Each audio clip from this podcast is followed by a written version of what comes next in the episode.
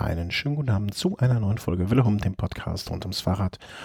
Und äh, es war einer auf Reisen, kann was erzählen. Die Klassiker werden äh, heute beendet. Also bei uns hier zumindestens kann man das so sagen. Und wenn, immer wenn es um den Profiradsport geht, am anderen in der Leitung der Thomas. Guten Abend, lieber Thomas. Hallo, guten Abend nach Köln. Das, wie geht es uns äh, und äh, wie ist Wetter und so schenken wir uns heute so viel ist da. Äh, geht uns gut? Ja. Ja, passt. Ja, Wetter ist nicht so gut wie sonst, aber auch okay. Können wir anfangen. Der strikt straffe Zeitplan ähm, äh, fordert Opfer. Ähm, ich habe es dir schon im Vorfeld gesagt, äh, voller, voller Charme. So viel habe ich nicht gesehen und wenn dann meistens nur Bilder und keine ganzen Rätsel, äh, Rätsel sage ich schon, keine ganzen Rennen. Ähm, deswegen kann ich immer nur so ein bisschen ergänzen heute, aber das äh, hat, hat uns ja sonst auch nicht gestört, eine Sendung aufzunehmen. Insofern, Amstel Gold Race. Ähm, ist es, äh, wie soll man das sagen? Also Halbklassiker? Nee, nee, das ist ein Klassiker, aber halb, halb, halb Dokument würde ich sagen. Klassiker. Halb, äh, Monument auch nicht so richtig. Ähm, übrigens, äh, kurzer Einschub, Zusage für Sonntag steht. Nur der Thomas weiß jetzt, was ich meine. Ähm, Amstel Gold Race, wie war's? Also ich habe das Ende gesehen und äh, war, war mittelprächtig beeindruckt.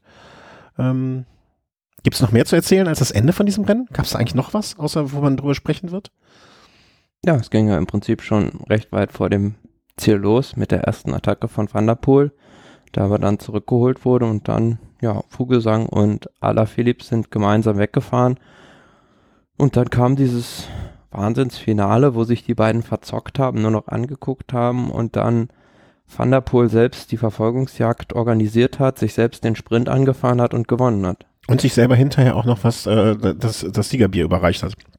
Ich habe gestern durch Zufall in anderen Zusammenhang so ein Video gesehen, ähm, ich weiß nicht, ob du das kennst, wenn du bei YouTube irgendwas, äh, ich habe irgendwas gesucht und angeschaut, es ging um was komplett anderes, aber wenn sein, wenn die eigene YouTube-Historie natürlich mit Radsport durchsetzt ist, äh, taucht dann ja immer so Videos auf wie The 10 Wow Moments of Cycling und so weiter und so fort.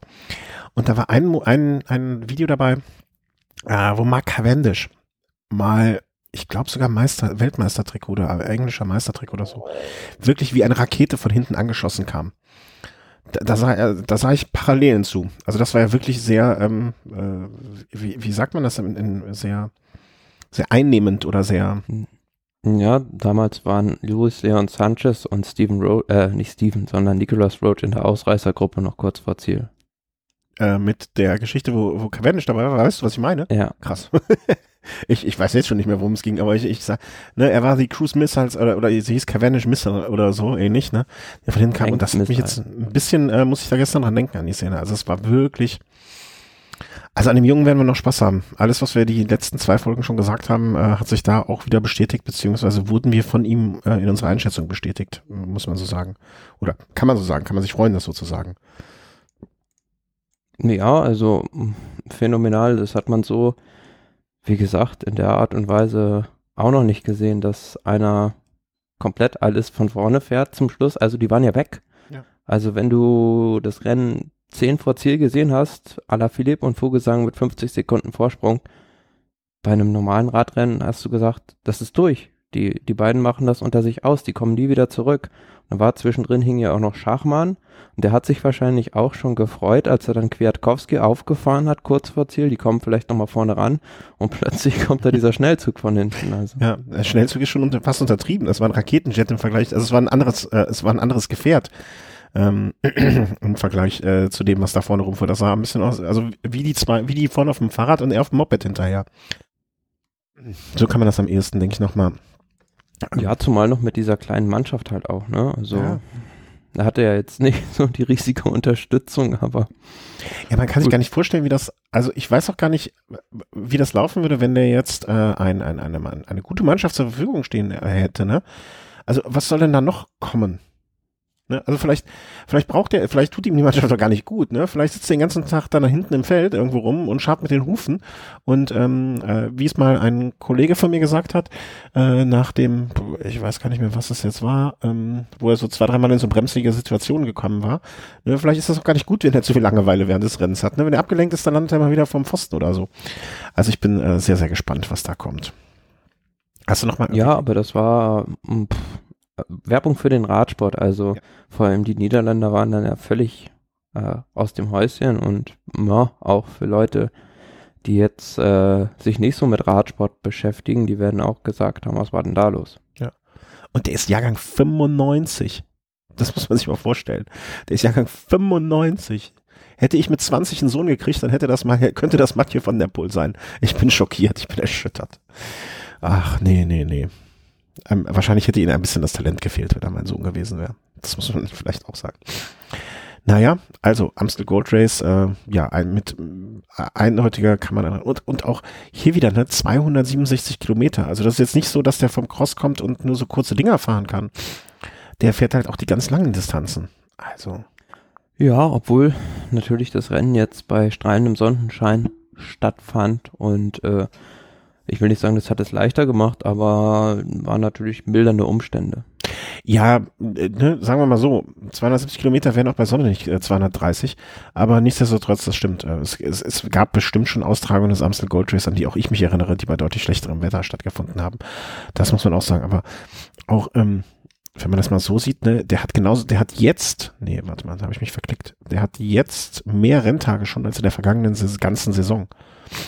Ja, also der, das, daran sieht man auch, wie ernst er das jetzt auf der Straße nimmt und wie er es richtig angeht und ähm, ja, äh, was da jetzt ansteht, was, was, äh, kommen wir mal hier irgendwie, wo ist denn, wo steht denn, was er jetzt bald fahren wird?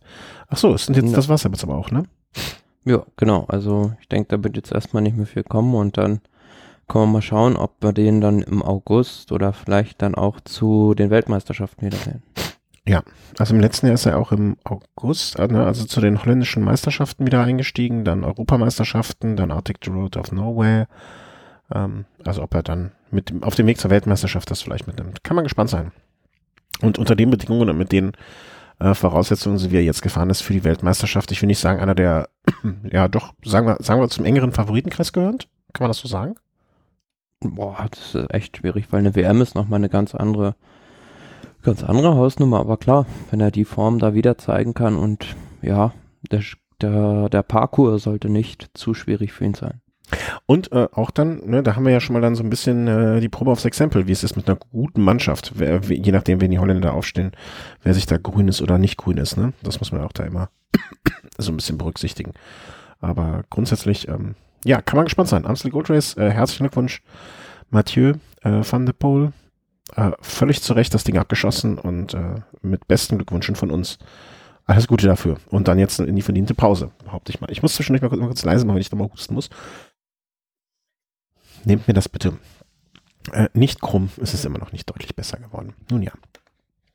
Ähm, Amstel Gold Race. Nach dem Amstel Gold Race steht da natürlich äh, auch äh, unter der Woche, äh, nee, war es unter der Woche oder war es am Wochenende? Ich glaube, es war am Mittwoch. Äh, Mittwoch, genau. Ähm, Flash Vallon an. Auch einer von diesen ja, Klassikern, die äh, mit der Movie von Hu Mour de Huy einen äh, beliebten, äh, schweren äh, Berg da drin haben oder, oder ein, ein, ein, wie soll man sagen, eins, eins der Monumente des belgischen Radsports. Ähm, ja, und da äh, einer der anderen dominanten Fahrer der diesjährigen Saison bisher hat sich da von seiner besten Seite gezeigt mit Julian Alaphilippe. Also ich glaube, es gab im Vorfeld keinen anderen Klassiker, wo die Wettquote auf den Sieger so niedrig war wie bei dem Rennen, aber es ist auch jedes Jahr so, dass die Angreifer anstellen können, was sie wollen. Die Entscheidung fällt immer an der Mödewui. Ja. Bei dieser letzten Überfahrt, es geht zwar vorher da schon rüber, wo ich nur überrascht war, wie ausgedünnt dann doch schon dieses Feld war, das da das letzte Mal in die Mürdewui reingefahren ist. Das war wirklich nur noch eine ganz kleine Gruppe. Ja gut, es gab vorher auch zahlreiche Stürze, unter anderem Porto Vivo hat es da recht schwer erwischt. Und ähm, ja, aber gut, zum Schluss war es dann doch knapper, als man gedacht hat. Also zwischen Alaphilippe und Vogelsang war das eine ganz, ganz enge Kiste. Äh, erwähnenswert in dem Zusammenhang sicher auch fünfter Platz äh, von Maximilian Schachmann, genauso wie beim Amstel Gold Race, das haben wir eben äh, hinten rüberfallen lassen sozusagen. Also äh, der etabliert sich jetzt so in den mittleren Top Ten bei solchen Veranstaltungen. Äh, auch eine schöne Sache. Ja, und Vogelsang, äh, wir werden später nochmal über ihn sprechen, hat da schon bewiesen, dass er in wirklich guter Form ist. Ne? Schachmann, Vogelsang, Alaphilippe, Amstel Gold Race, Flash Wallon, also das sind so, Simon Clark war jetzt beim Flash nicht weiter vorne, aber ähm, das waren jetzt so die Kandidaten dafür, ne? die sich da, also immer die gleichen, gleichen Tatverdächtigen sozusagen vorne. Ja, bei Schachmann fand ich, da war in der Einfahrt in die, in die Mürde Wii war der ziemlich schlecht positioniert und musste sich dann erstmal durchwühlen, bis er da wieder vorne war und von daher war der fünfte Platz vielleicht gar nicht das Maximum von dem, was er hätte erreichen können an dem Tag. Mhm. Ja, aber nichtsdestotrotz, ne, also ich finde das äh, schon irgendwie äh, erwähnenswert oder schon, äh, ist schon etwas, wo man drauf aufbauen kann.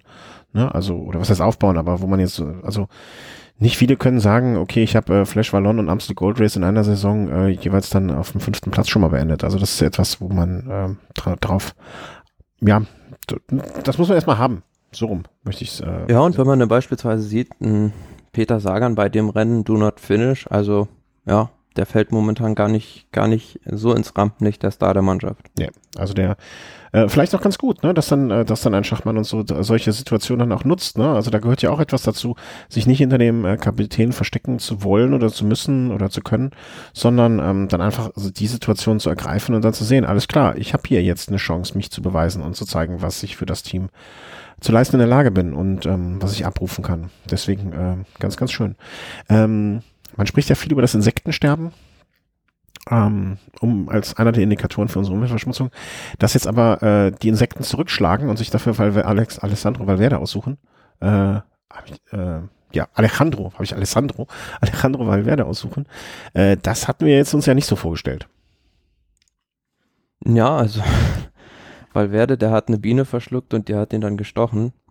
Oh. Mm, ist natürlich äußerst schmerzhaft ja. und waren sicherlich auch sehr bange Momente für ihn.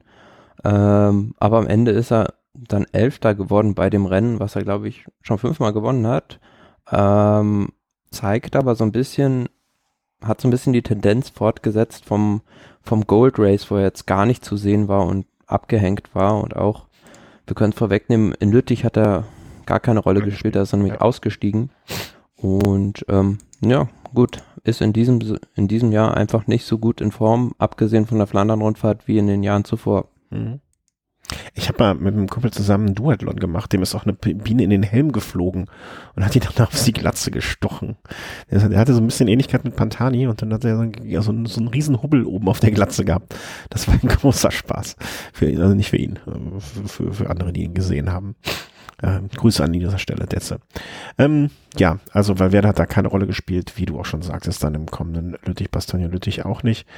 Ansonsten gibt es da noch viel zu sagen. Also äh, war es nicht beim Flash Wallon, wo es auch eine andere Streckenführung gab? Äh, war das dort oder was? Womit werfe ich das zusammen? Na, die Streckenführung hat sich ja im Laufe der letzten Jahre doch ja, stetig so. äh, geändert, immer wieder mit dieser Côte Charavard, die da drin ist und der ja, mehrfachen Überfahrt der Mürde Wii. Aber nichtsdestotrotz schafft man es nicht seitens des An Veranstalters ähm, äh, jetzt mal das so hinzubiegen, dass da auch mal Ausreißer durchkommen oder zumindest eine Gruppe, die sich vor der Mürde Wii bildet. Ja. Bei manche Rennen kann man halt nicht ändern, egal was man machen will. Ich lese hier gerade auch noch, weil Werder hat auch noch einen Sturz, ne, vor Lüttich, Bastogne Lüttich. Äh, das hat es ihm vielleicht auch nicht ähm, unbedingt einfacher gemacht, dort dann mit. Manchmal, wenn er, wenn er halt einfach auch das Pech am Bein hast, dann, dann, egal was du machst, dann wird's halt auch nicht besser. Ne, Finde ich immer. Dann ist ja auch die Moral irgendwann äh, vorbei. Und ja. Schade für ihn. Schade für den Chris, der sich wahrscheinlich äh, gefreut hätte, ihn dann nochmal auch in einer größeren äh, Rolle oder in einer führenden Rolle zu sehen. Aber ja, so ist die Frage, also was da jetzt die Ursache ist für diese nicht so starke Form wie in den Vorjahren.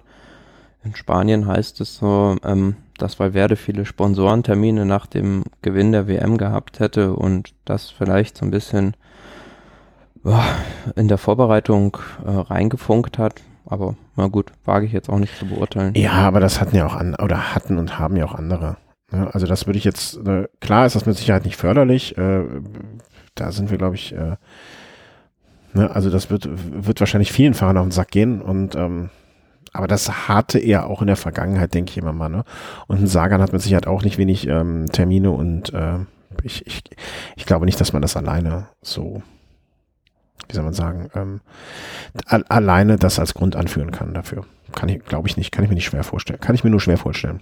Es ist erstaunlich, von den letzten Weltmeistern, wenn man ein bisschen zurückguckt, der einzige, der damit ganz gut klargekommen ist, war Peter Sagan und ansonsten Fahrer wie beispielsweise Philippe Gilbert, die haben da nicht viel gewonnen mit ihrem Weltmeistertrikot. Nee, das stimmt. Aber das ist ja auch der, das, der berühmte, äh, das berühmte, der berühmte Fluch äh, des Weltmeistertrikots, das, äh, das ist ja auch nichts Neues irgendwie, ne? Also das hatte man ja auch schon immer. Wer war denn, ich erinnere mich nochmal, hatte nicht hier Spartakus auch mal das Weltmeistertrikot? Trikot und ja, da war Nö, der war immer nur Weltmeister im Zeitfahren, ja? Ja, okay, stimmt. Äh, wer war das denn? Ich erinnere an irgendeinen. Aber war es nicht auch Cavendish, der auch beim Weltmeistertrikot gar nicht so schlimm dran war? Ähm, ja, der hatte also, auch mal das Weltmeistertrikot. Aber, aber, erinnern wir jetzt beide nicht mehr, wie die Saison danach war. Ja, ist auch nicht beispielsweise ein Fahrer wie Rui Costa, der danach eigentlich ja. ja bei den Eintagesrennen nichts Großes mehr gewonnen hat, halt nur noch die Tour de Suisse. Ja, ja, Rui Costa ist auch, ja, da bin ich bei dir. Der war auch irgendwie, ist relativ uninteressant dann auf einmal im Weltmeistertrikot geworden. Aber ich, naja. Aber ich, es, es würde mir, also ich fände es jetzt schade, äh, dann noch, wenn jetzt Valverde irgendwie nichts mehr, äh, nichts mehr auf die Reihe kriegt, diese Saison, seine vermutlich vorletzte, vorvorletzte, wie viel da auch immer noch, äh, wie viel auch immer noch kommen mehr möge und er aus dem Hut zaubern kann. Aber gerade im Alter wird ja jede Saison irgendwie auch wertvoller. Äh, Im Sinne von, dass, dass äh, da nicht mehr so viele kommen. Insofern, ja, drückt man die Daumen, dass er da vielleicht noch die Kurve kriegt. Und äh, zumindest in der zweiten Saisonhälfte da irgendwie wieder, wieder nach vorne kommt, um es so rum zu sagen. Naja, er hat jetzt dann die, gleich die Gelegenheit beim Giro dann wieder das auszubügeln. Ja, wobei ich ihn, naja, kommen wir dann vielleicht in unserer Giro-Vorbesprechung dann äh, nochmal dazu, äh, wo wir ihn da, wie wir da, in wo wir ihn sehen und in welcher Rolle wir ihn da sehen. Äh, da bin ich ja auch gespannt, was man, äh, was da kommen wird. Ja, das war also ähm, das Amstel Gold Race. Warte, ich, ich bin hier nebenbei, habe ich noch ein Bild von dir rauskopiert. Das war, muss ich ein bisschen konzentrieren hier wieder. Zurück zur Sache. Weil jetzt geht's ja äh, quasi um ein Monument und da muss man, ähm, ich war auch zu blöd, das richtig zu kopieren. Da muss man bei der Sache sein, wenn es um Monumente geht, auch wenn man wenig gesehen hat. Die entscheidende, eine der entscheidenden Szenen habe ich äh, gesehen können. Äh, ging mir kurz das Herz auf Grundeis, äh, nee, das, der Arsch auf Grundeis und das Herz schlug schneller. Ähm, Lüttich bei Sonja Lüttich. Eigentlich komisch, dass mich das, die, also ich hatte irgendwie vielleicht auch privat jetzt hier so ein paar Sachen irgendwie, die, die mich zu sehr zeitig eingenommen haben. Weil Lüttich bei Sonja Lüttich, ich bin ja mal das, äh, bist du da auch mal gefahren, das Jedermann-Ding? Nee, ne? Nee, du. Ja, ja, ja, dass ich das. Danke. Jetzt ich wollte weiß ich wieder, wer es dran erinnern. Jetzt weiß ich es wieder, wer es gewesen ist. Ich war es. Wenn auch nicht die lange Runde, sondern nur die, äh, weiß nicht, ob es eine mittlere oder eine kurze war. Ich habe keine Ahnung, welche es da noch gibt. Ähm, aber danke, dass du mich noch daran erinnerst, dass ich es war. Mein, ich habe doch gefragt, war er es, war ich es, war er es, er war es nicht, dann wer war es denn sonst? Naja. Ähm, äh, ich habe einfach große Sympathien für das Rennen, aber irgendwie habe ich es an diesem Wochenende partout nicht hinbekommen. Ähm, außer, wie gesagt, die eine Szene zu sehen. Deswegen freue ich mich umso mehr, wenn ich jetzt mal so ein bisschen zusammen äh, klamüsert bekomme, äh, wie es gelaufen ist. Ja, Lüttich, Bastogne Lüttich, das ähm, ja, über 256 Kilometer und ähm, mit dem Wetter in diesem Jahr und einem neuen Finale, das Wetter, das man sich vielleicht so ein bisschen für Paris-Roubaix gewünscht hätte, äh, insgeheim, ähm, das hatten wir jetzt in Lüttich also sehr, sehr schlechtes Wetter, kalte Temperaturen und dementsprechend sind auch viele Fahrer schon früh ausgestiegen. Valverde haben wir schon angesprochen. Und ja, das Finale ging dann im Prinzip ja, so 60 vor Ziel los, als eine größere Gruppe mit sechs, sieben Mann rausgefahren war, aber so mit 1B-Leuten halt. Da war dann ja, Tunnel Kangat beispielsweise dabei, noch nicht die ganz großen Namen. Die Entscheidung, die ist dann ja kurz vor Schluss am der Côte de la Roche au Faucon, dem Falkenfelsen, gefallen. Ähm, war in diesem Jahr das letzte Hindernis, also 1,3 Kilometer mit 10 Prozent. Danach ging es dann nur noch runter nach Lüttich ins Ziel. Und ansonsten hatte man ja immer noch den Anstieg nach Ans, aber den gab es in diesem Jahr nicht mehr. Ja, und da ging es dann Mann gegen Mann. Tim Wellens war vorher, hatte sich einen kurzen Vorsprung rausgearbeitet, war aber auch dann schnell wieder eingeholt. Und dann war einfach Jakob Vogelsang in der Côte de Roche au Faucon der stärkste. Aber nicht nur bergauf. Entschuldigung, jetzt hast du mich beim Trinken erwischt. Äh, sondern vor allen Dingen auch bergab ähm, war er der stärkste. Ja, bergauf. Bergauf war auch so, gut. Also die anderen waren eigentlich alle am Rad, aber die, die hat er vom Rad gefahren, nach und nach einen nach, nach dem anderen. Mhm. Äh, wie gesagt, ich konnte es leider nicht sehen, aber Jakob Vogelsang hatte ja jetzt auch kein, der hatte irgendwie nicht so das überragende Frühjahr, fand ich, ne? Also man hat ihn, das ist so ein Fahrer, den, den, den, den hat man immer wieder hier gesehen, mal da gesehen und, aber es kam irgendwie, warte mal, ich guck mal hier gerade so ein bisschen im Überblick, ähm, hier, äh, Baskenland-Rundfahrt, ne? Insgesamt Vierter. Naja, ist jetzt alle Ehrenwert. Amstel Gold Race Dritter, Flash Wallon Zweiter, ähm, dann Tirreno Adriatico, äh, dritter Platz, ne, da auch mal einmal eine Etappe abgeschossen, ähm, Vuelta de äh, Andalusien-Rundfahrt, okay, die hat er insgesamt gewonnen, ähm, aber auch da jetzt nur mit einem, äh, eine, keine Etappe gewonnen oder so, also es war jetzt nicht so das überragendste Jahr, äh, Frühjahr, aber halt immer so solide, stabil vorne. So würde ich Ja, das und dann bei den Klassikern Amstel Dritter, Flash Zweiter, Lüttich Erster. Ja, also hat äh, ganz klar vielleicht auch alles darauf ausgerichtet und äh, dementsprechend alles von der. Äh, Ja, aber auch da an Ja, dem richtig. Ergebnis sieht man jetzt, es gibt also, es ist ganz, ganz schwierig von Mailand Sanremo bis Lüttich in, also in Hochform zu sein. Alaphilippe beispielsweise, der Mailand Sanremo gewonnen hat, hat gestern ja gar keine Rolle mehr gespielt. Mhm. Also der war im Finale platt und ähm, ja, das haben jetzt, glaube ich, die ersten vier Monumente auch vier unterschiedliche Fahrer gewonnen. Ja, das hatten wir auch. Hatten wir das schon mal? Oder? Äh, Weiß gar nicht mehr. Ja, das schon. letzte Mal? Bitte? Ja, Ja, ja, äh, ich meine, wann war es das letzte Mal? Äh, Versuche ich gerade zu erinnern, wann, wann, wann es einen Doppelsieg gab. Hm. Naja, ähm, äh, ko- kommen wir zurück. Ähm, ja, äh, was du jetzt meinst, dass man, das sozusagen diese Klassiker-Saison, nenne ich es mal, ja, die also jetzt mit äh, Lüttich, Bastogne, Lüttich endet und mit Mailand Sanremo begonnen hat. Ähm, ja, ich glaube, auch da ist es so, dass die Leute sich immer mehr spezialisieren. Vielleicht hat man jetzt mit Van der Poel noch mal einen Sonderfall, weil da er nur bei wenigen oder ausgewählten Rennen mit dabei war. Deswegen jetzt eher m, vielleicht auch ein bisschen ausgeruhter und frischer dann in die Rennen gehen konnte, wo er am Start stand. Ähm, aber insgesamt, ne, ist das aber, glaube ich, eine Tendenz, die, die, die man ja schon länger so ein bisschen beobachten kann. Ne? Kein Fahrer kann mehr Mailand Sanremo bis Lüttich, Bastogne, Lüttich dominieren. Dafür sind die Rennen zu unterschiedlich geworden.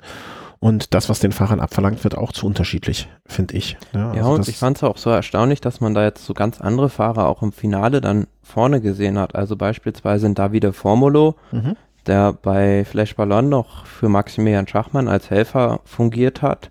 Der war plötzlich, ja, ganz, ganz stark und da ganz vorne dabei.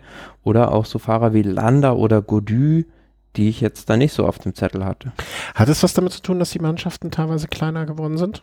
Also nee, was heißt teilweise kleiner, aber dass sie mit weniger Fahrern am Start noch gehen, dass man dann vielleicht sagt, okay, die müssen dann noch ausgeruhter sein oder sind noch ausgeruhter, ähm, müssen noch weniger helfen oder da vielleicht auch, dass wir dieses Jahr echt ein Jahr haben, wo man bei so manchem Kapitän sich denkt, dass die Kapitäne einfach nicht die Leistung erbringen, jetzt wie zum Beispiel einem Peter Sagan, wie dann vielleicht auch einem ja, John Degenkolb, ähm, wo einfach dann die Fahrer aus der zweiten Reihe übernehmen müssen, können, wollen.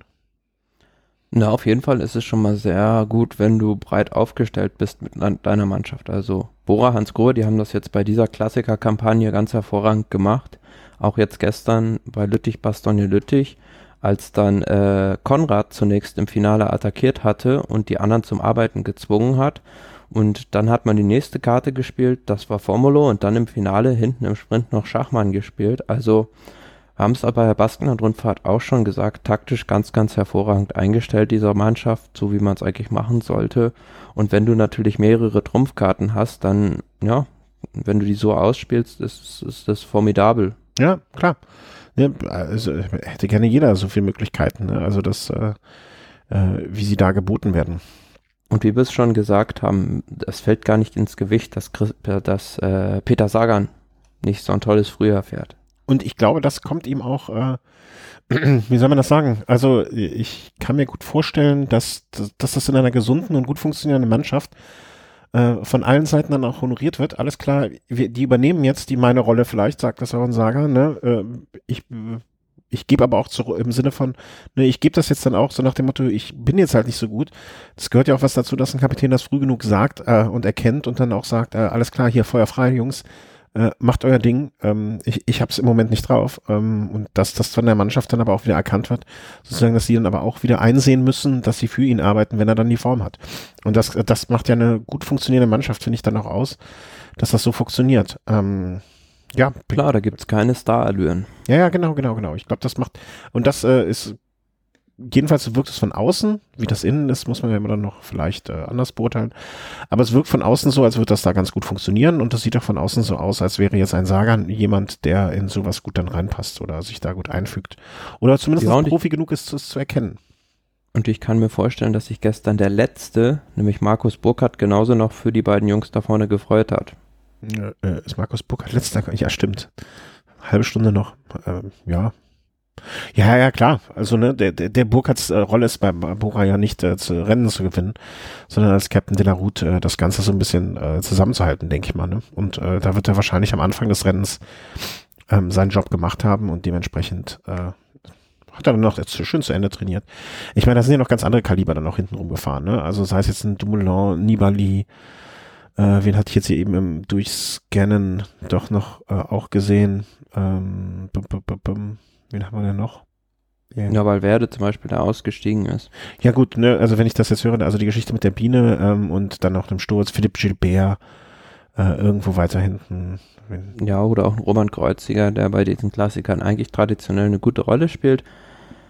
Aber, ähm, na gut, bei Nibali ist sowieso die, die Entscheidung in Frage zu stellen, ob es so sinnvoll war, zwei Tage vorher noch Vollgas bei Tour of the Alps zu fahren und dann nach Darüber. Belgien zu fliegen. Aber ja, aber auch ein Tom Dumoulin, wie du gerade schon gesagt hast, der hat jetzt seit Mailand Sanremo im Prinzip, ist er nur noch auf diesem Vulkan in Teneriffa rumgefahren Mhm. und ist eigentlich ohne Rennpraxis dahin gekommen. Aber ja, da lässt sich jetzt auch wenig draus schließen in, bezüglich des äh, kommenden Giro d'Italias oder auch einen Platz vor ihm, Platz 49, Tao Georgen Hart vom Team Sky, der auch noch bei dieser Tour auf der Alps sehr dominant war, kommt dann halt auch mit fast sieben Minuten Rückstand bei dem Rennen rein. Mhm.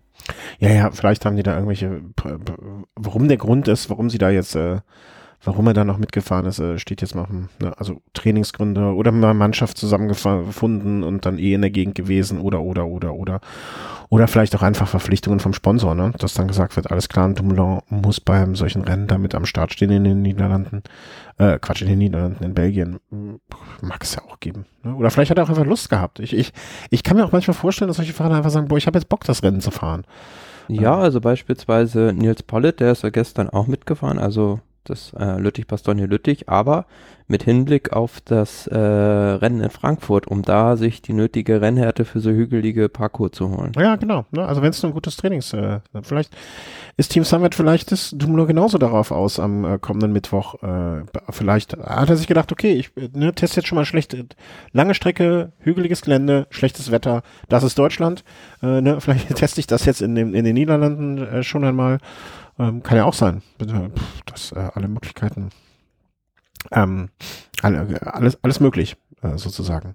Ja, aber auf jeden Fall sind wir froh, dass dann Jon Isagire auf Platz 56 das Ziel auch noch erreicht hat, zusammen mit seinen Teamkollegen Luis Leon Sanchez und Omar Freile, nachdem er in einer Rechtskurve einfach geradeaus fuhr. Wir wissen nicht, was da war. Vielleicht hat er da die Frau seines Lebens gesehen oder da stand eine Biertheke. Äh, da, da im Hintergrund, ich, äh, so wie ich es gesehen habe, war ja im Hintergrund so ein, das sah aus wie so ein Gartencenter. Ich, ich, ich habe ich hab überlegt, ob der noch seiner Frau ein paar Blumen holen möchte. Wäre auch möglich. Na, auf jeden Fall haben alle, sie, alle ein bisschen, äh, ich, habe es leider auch nur in dem Ausschnitt gesehen, äh, alle ein bisschen blöd geguckt. Huch, auf einmal ist er weg. Äh, vielleicht muss der aufs, aufs Klöchen. Das kann ich mir auch gut vorstellen. Ne? Ähm, aber mei, da gibt's ja solche kuriosen Bilder, sieht man ja immer mal wieder irgendwo.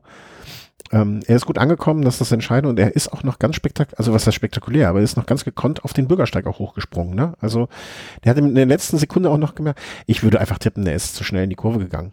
Der hatte die Wahl, entweder jetzt voll in die Kurve reinlegen und gegebenenfalls abrutschen von Bordstein und es tut richtig weh, oder ich gehe jetzt das Risiko ein und fahre mal in den Busch. Guck mal, was ich da Klar, tue. ja. Und dann natürlich auch gekonnt dann da zwischen diesen Bäumen noch durchgefahren. Ja, ja, das, äh, das, das kann er dann wohl. Ähm, das war der letzte Klassiker. Irgendwie ge- ge- geht das dann doch immer schnell. Also auch wenn es relativ lange ist, äh, die, diese Klassikerzeit. Äh, Naja, einen Klassiker haben wir ja jetzt noch. ein Klassiker haben wir noch. Naja, in zwei Tagen in Frankfurt. Ja, ach, äh, ja, wichtigstes deutsches Rennen und so, aber irgendwie, also, äh, entschuldige, aber wenn ich Amstel Gold Race höre oder Flash Wallon, Lüttich Bastogne Lüttich und dann höre ich rund um den Finanzplatz Eschborn. Ja. Ach, ich weiß aber nicht. ist nicht sogar dieser Slogan dieses Rennens, ähm, der Radklassiker? Ja, wahrscheinlich Ach, ich habe heute auch von irgendeiner PR-Agentur eine E-Mail bekommen, da stand auch ein Text vorne am Anfang drin, da dachte ich mir auch, Jungens, Jungens, Jungens, dann lasst doch bitte sonntags abends die Kaltgetränke weg, damit ihr montags morgens nicht so einen Blödsinn schreibt. Ähm, äh, ja, aber man muss, ich finde, man muss dann auch immer mal ein realistisches Selbstbild irgendwie schaffen und ähm, da gehört das irgendwie nicht dazu. Also so leid es mir tut. Also Frankfurt, das ist ein schönes Rennen, Jedermann-Rennen mehrfach gefahren äh, immer von der Stadt gut aufgenommen worden und so weiter und so fort. Äh, tolle Sache, aber das jetzt als das große, den, den großen deutschen Klassiker darzustellen, ich finde, da haben die Cyclassics noch irgendwie für mich na, nee, auch nicht einen größeren, aber da gab's tolle Rennen, da gab's große Rennen, aber es ist was anderes, wenn man über Lüttich-Bastogne-Lüttich redet, als äh, über Frankfurt am 1. Mai. Das, das äh, muss ich ja, leider. dadurch, dass das Rennen einen festen Termin hat am 1.5., ja, das macht ihm eigentlich ja noch relativ leicht, ne? Also oder leichter gegenüber anderen Rennen, weil äh, ne, das hat halt, man weiß eigentlich am ersten Mal ist äh, Frankfurt. Ja, das Problem, was ich immer so ein bisschen sehe bei dem Rennen, dass man halt das Ziel in Frankfurt machen muss, mehr oder weniger, und dadurch begünstigt ist am Ende dann doch immer wieder die Sprinter noch zurückzukommen. Also würde man das Ziel beispielsweise irgendwo mitten im Taunus einfach machen, dann wäre das mit Sicherheit auch noch attraktiver für viele Stars, um dahin zu kommen.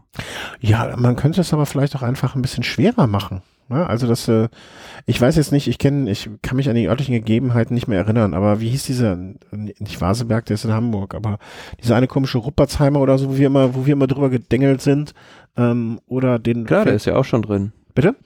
Der ist ja auch schon drin. Oder der Marmolzheiner Berg beispielsweise. Ja, dann aber, ähm, einfach ein paar Mal darüber fahren, ne? oder dreimal über den Feldberg meinetwegen oder irgendwie was. Also ich habe ja auch keine Ahnung. Ähm, ich das ja, aber es sind ja dann trotzdem immer noch, na gut, 40 Kilometer vom, wenn man aus dem Taunus rausfährt, bis äh, an die Frankfurter Oper. Hm. Ja, dann soll so einen Bus nehmen. ich weiß auch nicht. Ähm, ich ich, ich kann es dir wirklich nicht sagen ähm, äh, wie man es macht, aber muss irgendwie eine Möglichkeit geben. Also, ne, ich, also ich glaube nicht, dass man äh, das Frankfurter Rennen nicht in Frankfurt da, äh, da landen kann. Da muss es halt, was war denn früher? Früher war noch auch beim Henninger Turm, da ging es doch auch diese Zielgerade nochmal hoch. Ja, die war halt leicht ansteigend, die Darmstädter Landstraße. Also, genau. Mein lieber Scholli habe ich mich da hochgemüht, als ich das, also ich bin noch einmal gefahren, als es das Henninger Turm hieß, äh, rund um Henninger Turm. Da ging es schon hoch. Also, selbst wenn sie es das nur noch machen würden, aus nostalgischen Gründen. Ja, also das, das, mhm. das, also ich sage ja nicht, dass das jetzt der Schlüssel zum Glück ist. Aber das in Kombination mit manch anderen Sachen, also ich meine, ich, ich würde jetzt, äh, wahrscheinlich haben wir zwei, drei Hörer aus Frankfurt oder Umgebung, der äh, die eine Strecke uns sagen könnten, wie man es halt noch mal schwieriger macht. Ähm, ja, aber du musst es halt auch immer so ein bisschen aus schwarz-rot-goldener Brille sehen. Ähm, gut, jetzt haben wir mit Maximilian Schachmann einen Fahrer, der bei diesen Hügelklassikern gut ist, aber wenn du dann siehst, dass es eigentlich das Heimrennen von John Degenkolb beispielsweise ist, ja, dann muss man ja den Fahrern auch irgendwie eine Gelegenheit geben, da zu glänzen. Ja, ich, ich kriege das mit dieser schwarz-rot-goldenen Brille nicht hin, aber das ist mein Problem.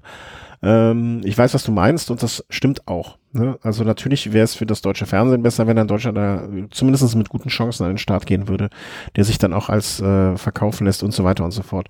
Äh, anderes Problem, dass es halt jahrelang keine richtige Übertragung gab. Ne? Äh, ähm, das hat man jetzt ja zumindest, das macht es halt auch schwieriger, das Ganze als den großen Klassiker darzustellen, wenn es nicht mehr irgendwo äh, passiert. Ähm, das hat man jetzt zum Glück in den letzten Jahren ja mal in den Griff bekommen, Gott sei Dank. Äh, aber insgesamt, na, ich, wie gesagt, ich tue mich einfach nur schwer, es auf eine, auf eine, ähm, auf eine Höhe zu hieven mit ähm, Lüttich, Bastogne, Lüttich, Paris-Roubaix und ähm, diesen Wand. Naja, obwohl der letzte deutsche Sieg ist ja jetzt auch schon acht Jahre her. Also die letzten vier Jahre in Folge hat ja Alexander Christoph gewonnen. Ja, das äh, hast du schon auf ihn gewettet? Du brauchst es nicht sagen, du brauchst nicht antworten. Äh, Teile deiner Antwort sind geneigt, unsere Hörerschaft zu verunsichern. Lass es lieber. äh, besser, besser nicht. Hast du gewettet auf ihn? Ne. Weiß ich nicht, ob ich das jetzt glaube. Startet er überhaupt? Äh, er steht äh, zumindest in dieser provisorischen äh, Startliste drin. Ich guck mal gerade bei Bet Win, wer denn da so alles. Wo, wo ich, ich, ich tippe jetzt auf wen du getippt hast. Ah, super Meta-Ebene gehen wir drauf. Ähm, wenn, wenn du überhaupt bei Bet Win tippen kannst dafür. Kannst du das? Das glaube ich nicht. Nee, wo hast du denn dann getippt? Ich habe noch gar nicht gewettet. Ach, du hast noch nicht gedacht. Du hast doch deine, ich dachte, du hättest deine Quote äh, dir schon irgendwie im Januar gesichert. Nun ja, nun ja. Nö, da kann man ja noch nicht auf das Rennen wetten. Da kann man ja nur noch nicht auf das Rennen wetten. So, ich gucke jetzt gerade mal, ob man bei Bet and Win äh, auf Radsport wetten. Tour de Romantie Prolog. Pff, Tour de Romantie, Tour de Romantie. Nee, kann man nicht. Naja. So. So, wir hatten einen kurzen Break und sind jetzt wieder in gewohnter Manier wieder da und kommen, äh, wo wir uns jetzt quasi, äh, wie soll man sagen, auf den Stand der Dinge gebracht haben. Zumindest mit den Rennen, die wir für wichtig erachten und erwähnenswert sind. Machen wir so ein bisschen Vorschau, ähm, Verschiedenes, Vorschau und so weiter und so fort. Ähm, ja, das alles, was da so zugehört. Okay, gemerkt, ich war ein bisschen leiser. Soll ich das jetzt unter Sonstiges? Hm. Bin ich jetzt, ich bin gerade ein bisschen verwirrt. Ähm, sollen wir vielleicht mal den Punkt auf diese Rennen freuen wir uns ein bisschen vorziehen, weil wir das haben wir eigentlich schon gemacht. Ich glaube, das würde inhaltlich von der Folge her Sinn machen. Darf ich das einfach so? Klar. Äh, ach, jetzt bin ich schon wieder hier mit dem. Also auf diese Rennen folgen wir, äh, freuen wir uns. Äh, wir hatten gerade schon äh, so ein bisschen darüber gesprochen. Äh, Frankfurt. Äh, wer ist jetzt dein Favorit? Also äh, wenn du einen so nennen müsstest? Alexander Christoph. Ja, okay. Ähm, wenig überraschend. Also äh, ich, ich glaube, ähm, ja, also er hat Vielleicht gibt es ja insgeheim von äh, dem Herrn Bernd Moos-Achenbach auch wie bei der, wie heißt das, Tour de Fjords, mhm. 200 Kilo Lachs. dass der da immer so motiviert ist. Äh, ich sage, dass dieses Jahr Nils Polit gewinnt. Einfach weil er, weil er heiß wie Frittenfett ist, weil er sich in Deutschland gut präsentieren möchte. Ähm, der Sponsor wird es wahrscheinlich auch gerne sehen, wenn er gewinnt. Und äh, ja, warum soll, warum soll er es nicht gewinnen? Das ist meine Frage. Äh, deswegen glaube ich, dass er es machen wird. Äh, weiteres Rennen, äh, auf das wir uns freuen. Ähm, Tour de Romandie, auch schon eins so der traditionelleren Vorbereitungsveranstaltungen, sage ich mal vorsichtig. Ähm, auch für den Giro. Was erwartet uns da, zu deiner Meinung nach? Ja, recht überraschend. Also mit äh, zwei Zeitfahren, also diesem Prolog, wie gesagt, und dann halt ähm, zum Schluss noch. Und ja, ansonsten traditionell sehr schwieriges Rennen. Aber wenn man jetzt mal so die Startliste durchguckt, sind im Prinzip ähm, Primus Roglic, Steven Kreuzweg und der Tour de France-Sieger Garen Thomas die Zugeisen dieses Rennens und ähm, Emanuel Buchmann auch am Start. Da können wir uns, ähm, ja, denke ich, in Sachen Giro ein gutes Bild von vor allem Primus Roglic machen, wie weit der mit seiner Form ist. Ja, auf jeden Fall. Das war immer einer der Gründe, warum man äh, die Romandie angeschaut hat. Ähm, Tour of Yorkshire, äh, wo man dann wahrscheinlich auch schon mal große Teile des äh, WM-Kurses dann sich anschauen kann, darf, sollte. Genau, da geht es ja im Prinzip so ein bisschen drum, dass ähm, Yorkshire in diesem Jahr die WM, die Weltmeisterschaften austrägt. Und ähm, ja gut, Fahrer wird es wahrscheinlich einige Fahrer geben, die sich das implizit deswegen rausgepickt haben und da an den Start gehen. Und vor allem ist es natürlich ähm, wegen des dort beheimateten Teams in diesem Jahr besonders heiß, das Rennen. Hallo, jetzt bist du wieder da? Ja. Hallo? Du warst eine Sekunde gerade weg, aber nicht weiter schlimm, jetzt bist du ja wieder da. Ähm, du meinst mit dem äh, neu vorgestellten Team, äh, dessen Namen ich mir noch überhaupt nicht äh, äh, merken kann und will. Ja, das Team Ineos wird, also Team Sky als Team Ineos wird da ja das erste Mal bei einer Rundfahrt mit den neuen Trikots an den Start gehen und für die ist es äh, ja wahrscheinlich besonders motivierend, da nochmal ein bisschen stärker in die Pedalen zu treten. Ja, werden wir später an anderer Stelle auch nochmal ein bisschen äh, drüber sprechen, beziehungsweise im anderen Zusammenhang erwähnen, ähm, etwas, was wir ja im Prinzip schon vorausgesehen haben, dass das äh, nicht nur äh, einfach wird. Äh, insofern ja, wir gehen mal gleich noch ein. Tour of California kommt noch, wie immer eins der äh, meiner Meinung nach schönst bebilderten oder bildlich abge oder abfotografiertesten oder abgefilmtesten oder wie sagt man das, produzierten? Sagt man da, du bist ja aus, dem, aus der Branche, ist das eines der schön, am schönsten produziertesten Rennen? Nee, ne? Wie, wie, wie spricht, wie wäre der korrekte Ausdruck dafür? Du meinst ähm, von den Bildern her? Ja, also am, am schönsten produziert ist ja jetzt auch irgendwie nicht richtig, fühlt sich auch falsch an, aber. Nee, es liefert einfach mit die schönsten Bilder, oder? Ja, aber wie wäre so der Fachterminus bei euch? Also eins der Rennen mit den am schönsten. Mit den schönsten Bildern. Ah, das klingt, das klingt zu, zu einfach. ich will irgendwas kompliziert klingendes. Das wird am besten gebroadcastet. Ja, ja. Obwohl man kann ja auch schön broadcasten und dabei äh, spanische Autobahnen zeigen. Ne? Ähm, aber wir wissen, glaube ich, alle, was gemeint ist. Eins, eins ist der Rennen, was wirklich äh, sehr, sehr schöne Bilder produziert und deswegen alleine schon ein Blick immer wert ist. Die ja, und in diesem Jahr im Prinzip parallel zum Giro-Start. Ja. Was auch ein Novum ist. Genau, das war früher vorher, ne? Ein bisschen. Nee, das war früher in der dritten Woche des Giros eigentlich und ganz früher gab es das Rennen auch mal im, im, Februar, wo die Leute dann teil, also die Profis dann im Schnee rumfahren mussten. Ja, das erinnere ich noch. Äh, das meinte ich. Ähm, das, das mit der dritten äh, Giro-Woche, das hatte ich schon wieder vergessen. Das waren so die Anfänger, als Lance Armstrong da noch rumfuhr. Ja, deswegen habe ich das vielleicht noch in Erinnerung, als ich noch jung war und mein Gedächtnis noch ganz gut funktioniert hat. Ähm, aber ja, da wird es dann auch äh, bald losgehen, parallel zum Giro, wie du es gerade schon wunderschön gesagt hast. Und natürlich auch, äh, last but not least, ähm, der Giro, der dann bald ansteht, äh, in der kommenden Woche schon startend. Und das ist heute ist Montag. Äh, er steht, er klopft quasi schon an die Tür. Ne? Also die ersten Wagen sind wahrscheinlich schon hingebracht oder auf dem Weg dorthin und äh, das wird ein großer Spaß. Ich sag jetzt mal vorsichtig, äh, mit, sehr, mit einer sicher grenzender Wahrscheinlichkeit werden wir auch noch eine kurze, ähm, kurze Besprechung des Ganzen machen. Äh, Vorausschau ist schon geplant. Und wo hast du denn das aufgetan, das Roadbook? Ja, auf der offiziellen Seite des Giro d'Italia. Ach, das wird da so einfach gegeben? Mhm, mh. Klar, also ist auch sehr interessant jetzt mal für interessierte Zuschauer sich das, äh, wir haben es ja, werden es an der Stelle verlinken, äh, dementsprechend auch ähm, nicht mal nur die reinen Streckenprofile sich anzugucken, sondern detailliert auch die Beschreibung zu jedem einzelnen Berg. Oder wenn man beispielsweise auch vor Ort ist, dann stehen da, sind da alle Teamhotels der Mannschaften aufgelistet zu jeder Etappe und was es da auch, ja, so beispielsweise an kulturellen Sachen gibt und ja, ganz, ganz viele Informationen auf glaube 200 Seiten fast gut. Also im Grunde genommen ist, äh, da, aber da, aber weißt du, was mich wundert? Also ich hatte, ich habe, glaube ich, ein so ein Notebook habe ich jetzt zu Hause. Und zwar, wenn ich mich recht entsinnere, das Roadbook von der Tour 1900, nee, 2006. Und äh, frag mich jetzt nicht, wo das ist, aber das hatte ich so ein bisschen mehr in Erinnerung äh, im Sinne von mehr technischer Natur. Also ne, da standen jetzt nicht noch die alten Sieger und so drin. Also ich finde so die ersten, ja, wo bin ich jetzt, ersten 60, 50, 60 Seiten kann man sich auch komplett sparen. Ähm, und auch Werbung, dass da Werbung drin ist und so. Also, aber klar muss das Ding wahrscheinlich auch irgendwie finanziert werden.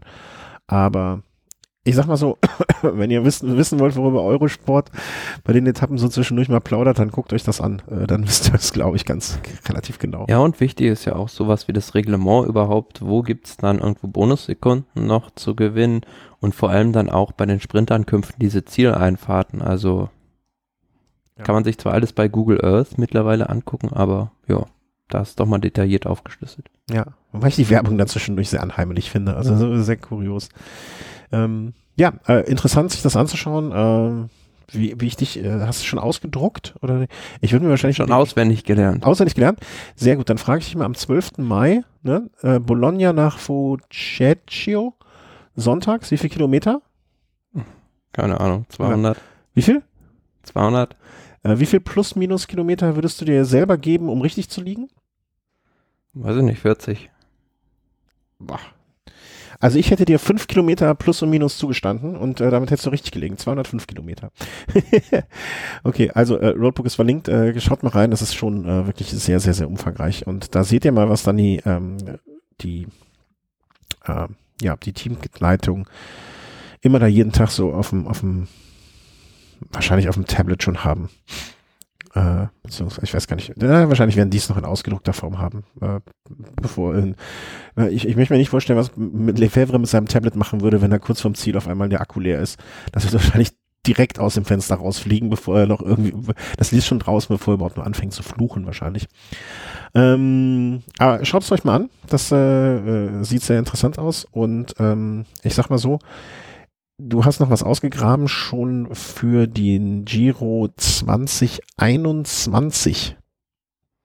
Mhm. Da haben wir ja schon drüber gesprochen, dass da Sizilien sich sehr bemüht um den Start, aber auf einer ganz anderen e Ecke Italiens jetzt, also in Venetien, ganz im Nordosten, im Prinzip in der Region um Udine, ähm, gibt es jetzt Gerüchte, dass man da zum äh, Santuario del Lusari fahren will, also diesem berühmten Wallfahrtsort. Also viele werden das wahrscheinlich aus Wanderungen oder sowas kennen. Der Monte Lusario, das ist eine ganz, ganz steile Rampe, die man eigentlich mit dem Fahrrad so gar nicht befahren kann. Aber man überlegt auch dort jetzt, ähm, ja, sozusagen diese Straße zu asphaltieren, äh, befahrbar für den Giro zu machen. Und das wäre natürlich eine infernalische Ankunft mit wunderschönen Bildern. Ich guck mal gerade, wo das ist. Also, ähm, ich, ich muss da jetzt aber sagen, da schlagen auch so ein bisschen äh, Monte. Da habe ich jetzt so. Vielleicht bin das ist so im Prinzip im Dreiländereck. Österreich, Italien, Slowenien. Monte Santo äh, di Luciario. Da haben wir es ja. Ich finde das ja eigentlich ganz cool und ganz, ganz, ganz äh, anheimlich und so weiter und so fort. Aber wenn ich mir jetzt das Bild von diesem Ding anschaue, ne, also da oben auf der, auf der Höhe, Anhöhe und so, muss ich sagen, ich finde es auch schön, dass manch, es, es muss nicht alles auf der, auf der Welt äh, geteert sein. Ja, es ist, ich finde, es, manche Ecken leben halt auch davon, dass sie nicht unbedingt geteert sind. Ah, jetzt sehe ich auch. Ja, aber sehr, sehr interessant auch. Ich habe das ausgegraben beim äh, Messaggero Veneto. Also mhm. es ist so ein lokal venezianisches, äh, venezianisches Ding, also so ein Online-Portal. Und wenn man sich dann darunter mal die Kommentare durchläuft, liest, dann laufen die meisten Leute doch äh, Sturm dagegen, die Einheimischen. Also dass es doch ein Unding wäre, ähm, dieses, äh, ja, diesen schönen Ort nur für ein einzelnes Event. Sie! Diese, diese Straße Italiener in mir der Herz. genau das meine ich auch. Äh, also, also wenn es die Möglichkeit gäbe, irgendwie so, wie soll man das beschreiben, ähm, so, so, so wie so ein Teppich auszurollen. Ja? Stelle ich jetzt mir nur in meiner naiven Art vor. Du nimmst so einen Teppich, zehn Meter breit, fünf Kilometer lang, rollst ihn da aus, die fahren da hoch, rollst hinterher zusammen, wie vorher. Dann fände ich das cool. Aber wenn man wirklich diese Landschaft dann so mit so einer Metall, äh, äh nicht Metall, mit, mit einer Asphaltdecke äh, da verunstalten würde, äh, fände ich auch gar nicht so cool. Also da kann ich die Einheimischen durchaus verstehen. Weil nur für das Spektakel, also die fahren da ja jetzt nicht, das wird ja jetzt nicht das neue Stützer Joch, die fahren da jetzt nicht jedes dritte Jahr hoch und bringen der äh, dort lebenden Bevölkerung äh, einen, einen finanziellen Segen sondergleichen. Deswegen so richtig, also ich bin da nicht so angetan von. Also mu muss nicht sein. Also es gibt doch. Ja, und da sind wir wieder bei dem Buch im Prinzip, was du mir geschenkt hattest. Mhm. Ähm, da gibt's auch so eine wunderschöne Geschichte über den Ort Tualis der direkt neben Ovaro ist, wo es den Monte Crostis gibt. Ja. Und ähm, mit der Statue? Die, hm? Ist das mit der Statue die Geschichte?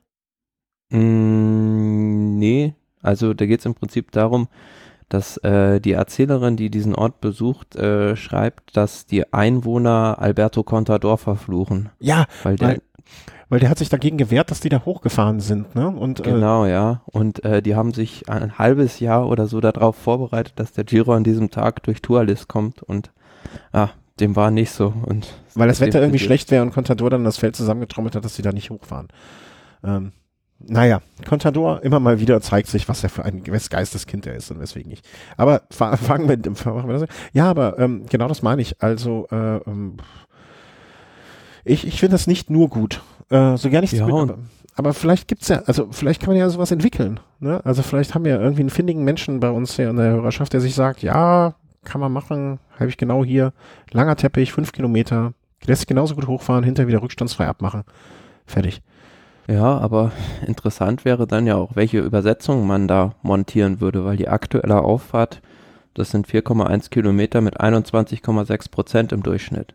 Ja, dann machst du einfach hier, dengelst dir die, Ultegra Kletterkit, das dann noch mit einer Subkompakt, da hast du dann äh, irgendwie wahrscheinlich, keine Ahnung, äh, 46, 30 vorne, hinten äh, eine L34, dann fährst du damit 30, 34, eine, äh, Achtung, ganz wichtig, äh, Nerdballastwissen für 100, ähm, es gibt keine Untersetzung, das ist eine Übersetzung kleiner 1. Klugscheißer-Modus wieder ausgemacht. Also fahrt er da mit der Übersetzung kleine 1 hoch und dann äh, ist, ist gut. Also da würde ich jetzt noch das geringste Problem sehen, glaube ich. Hm, Ja, aber das wäre natürlich wieder so ein Extrem, wo ich dann auch sagen würde, nee, dann doch lieber nicht, ob schon das natürlich mit diesem Kastell, also diesem Wallfahrtsort da oben, wunderschöne Bilder wären. Ja, ja, total. Ne? Und wie gesagt, wenn das mit dem Teppich geht, super. Oder dann sollen sie halt äh, an dem Tag aufs Mountainbike steigen. Unten, ne, stellen sie 200, 200 Mountainbikes parat und dann kann jeder Fahrer wechseln. Und Peter Sagan freut sich, dass er mal wieder am Mountainbike sitzt äh, und schießt das Ding ab. äh, Wäre auch eine Lösung. Aber nee, da bin ich jetzt, äh, da muss ich sagen, bin ich nicht so uneingeschränkt äh, da, dafür, für das Ganze. Äh, das, das mag. Ähm, dass man da so die, die, das verunstaltet. Nee, nee. Ähm, aber das waren jetzt so zumindestens, also auch mit mehr oder weniger ferner Zukunft, die äh, Rennen, auf die wir uns freuen, die stattgefunden haben. Und dann können wir ja eigentlich, wenn ich es richtig sehe, mal so ein bisschen zu deinem, äh, ich sag, ich nenne es jetzt despektierlich Urlaub, aber zu deinem Trip kommen und zu einem Rennen auch noch dazu.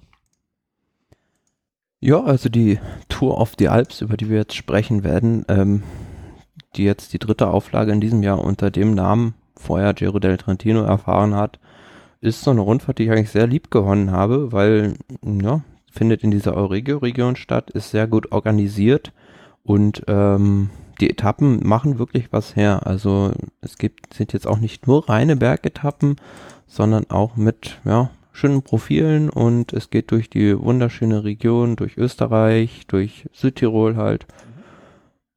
Ja, und ist auch immer sportlich sehr, sehr spannend. Und in diesem Jahr entschied sich das Ganze eigentlich im Prinzip ähm, durch so eine na, taktische Situation auf der zweiten Etappe über den Jaufenpass, als ähm, Sky da in der Überzahl war gegenüber Bahrain Merida und dann Sivakov mit einer Gruppe weggefahren war und dann ja, Vincenzo Nibali den Rest der Rundfahrt gezwungen war, mit äh, Gewalt zu attackieren, um diesen Rückstand noch aufzuholen. Und das ist ihm auch nicht gelungen bis zum Ende.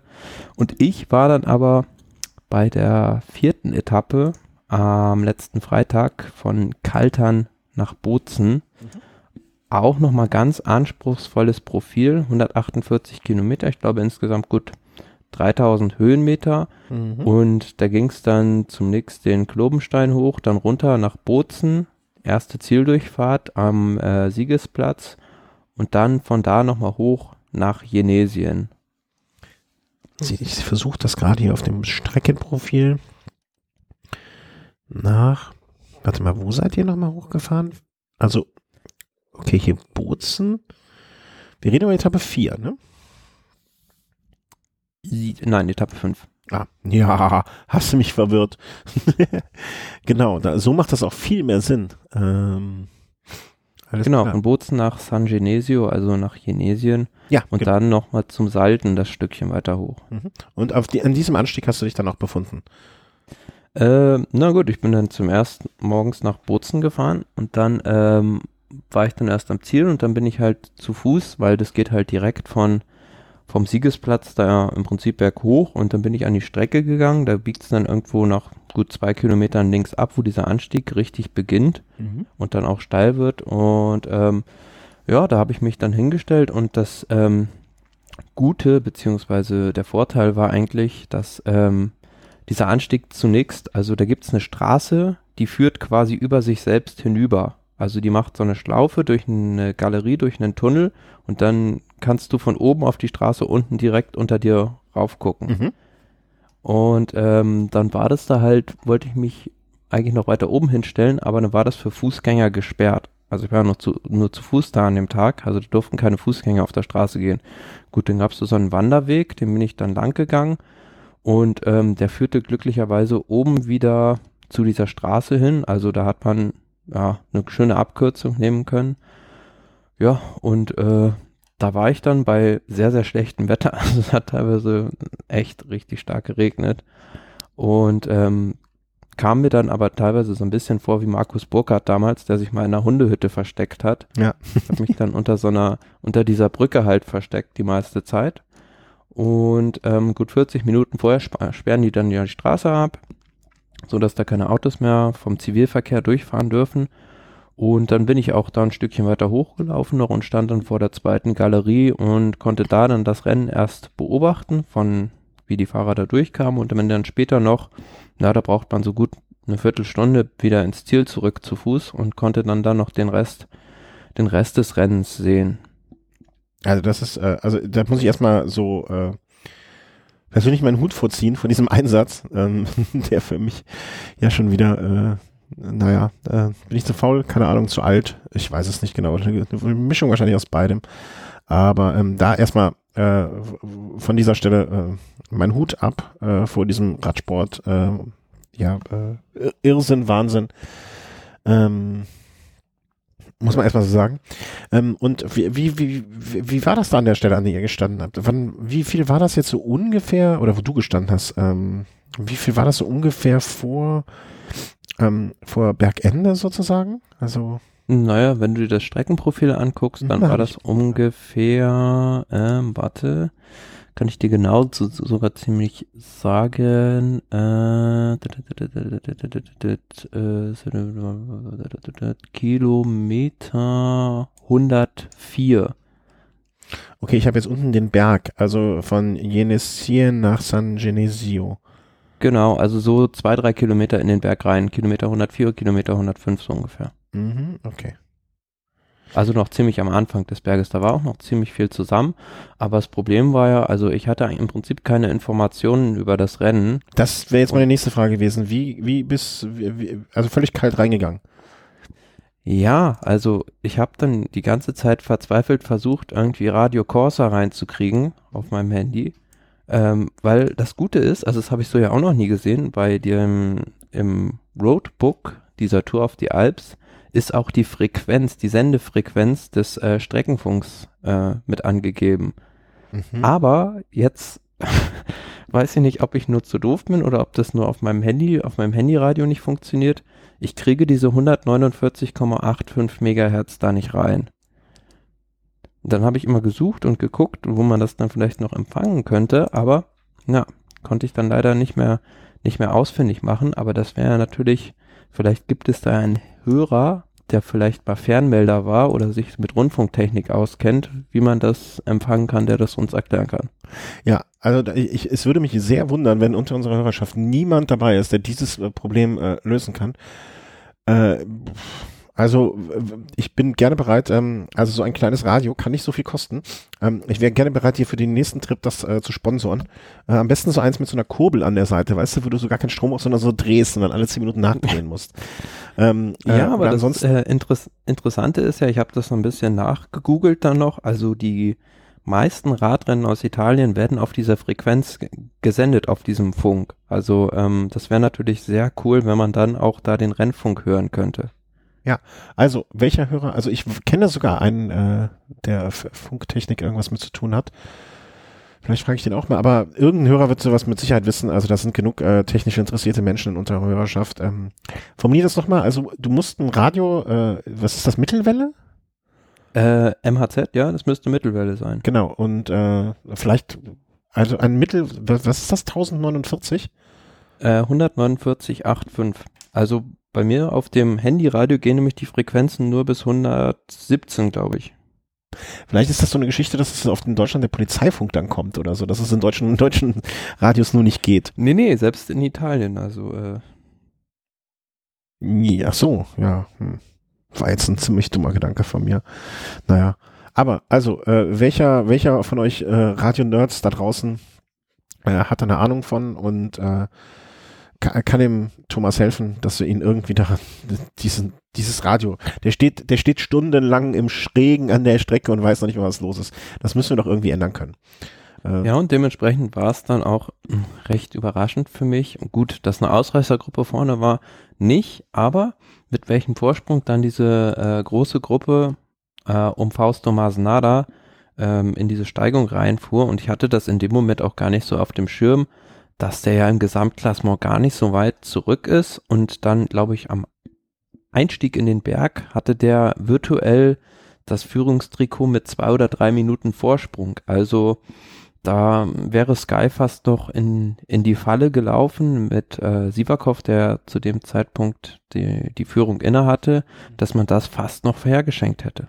Mhm. Also Fausto Masnada, äh, Fahrer vom Team, damit wir dieses Team zumindest einmal bei uns im Podcast auch genannt haben, Androni Giacattoli. Giacattoli. Gidamek. Ja, genau die. Ähm, Wo du dich fragst, wie viele Sponsoren auf ein Radtrikot passen können. Ich habe äh, jeder, der jetzt, äh, jeder, der jetzt sich denkt, warum lacht der Hoff, der soll einfach mal Pro Cycling Stats sich das Trikot angucken. Äh, das, also man denkt im ersten Moment, der hätte sich die Gazzetta della Sports äh, vorne aufs Trikot ge genäht, ähm, ist aber nicht so.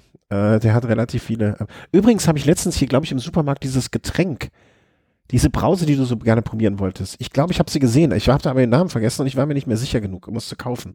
Manzana Postobon. Ja, das fällt mir jetzt wieder ein, weil einer von den Fahrern noch im Manzana, ah nee, so die hieß anders, scheiße. Naja. Ähm, ja, also äh, danke sehr. Und dann bist du zum Berg wieder runter, damit du in Bozen die Zielankunft äh, sehen kannst. Also hattest du das auch so getimt, dass du sozusagen nicht drei, vier Kilometer hochgelaufen bist, damit du wieder pünktlich unten bist. Genau, ja, hatte ich mal vorher schon so angeguckt. Alternative wäre halt gewesen, ganz nach äh, San Genesio hoch mit dem Bus zu fahren, aber das hätte man dann nicht mehr ins Ziel geschafft, weil im Ziel ähm, gab es dann ja auch so eine riesige Videoleinwand und da konnte man das dann bequem verfolgen. Wie viel waren denn da? Also, das war jetzt am Freitag, richtig? Oder was? Mhm. Bitte? Ja.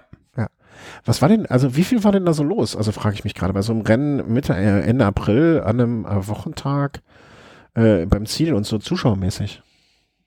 Ja, also am Ziel waren in Bozen selbst waren natürlich sehr, sehr viele Zuschauer. Also die standen dann auch im Ziel in Dreier-, Vierer-Reihen.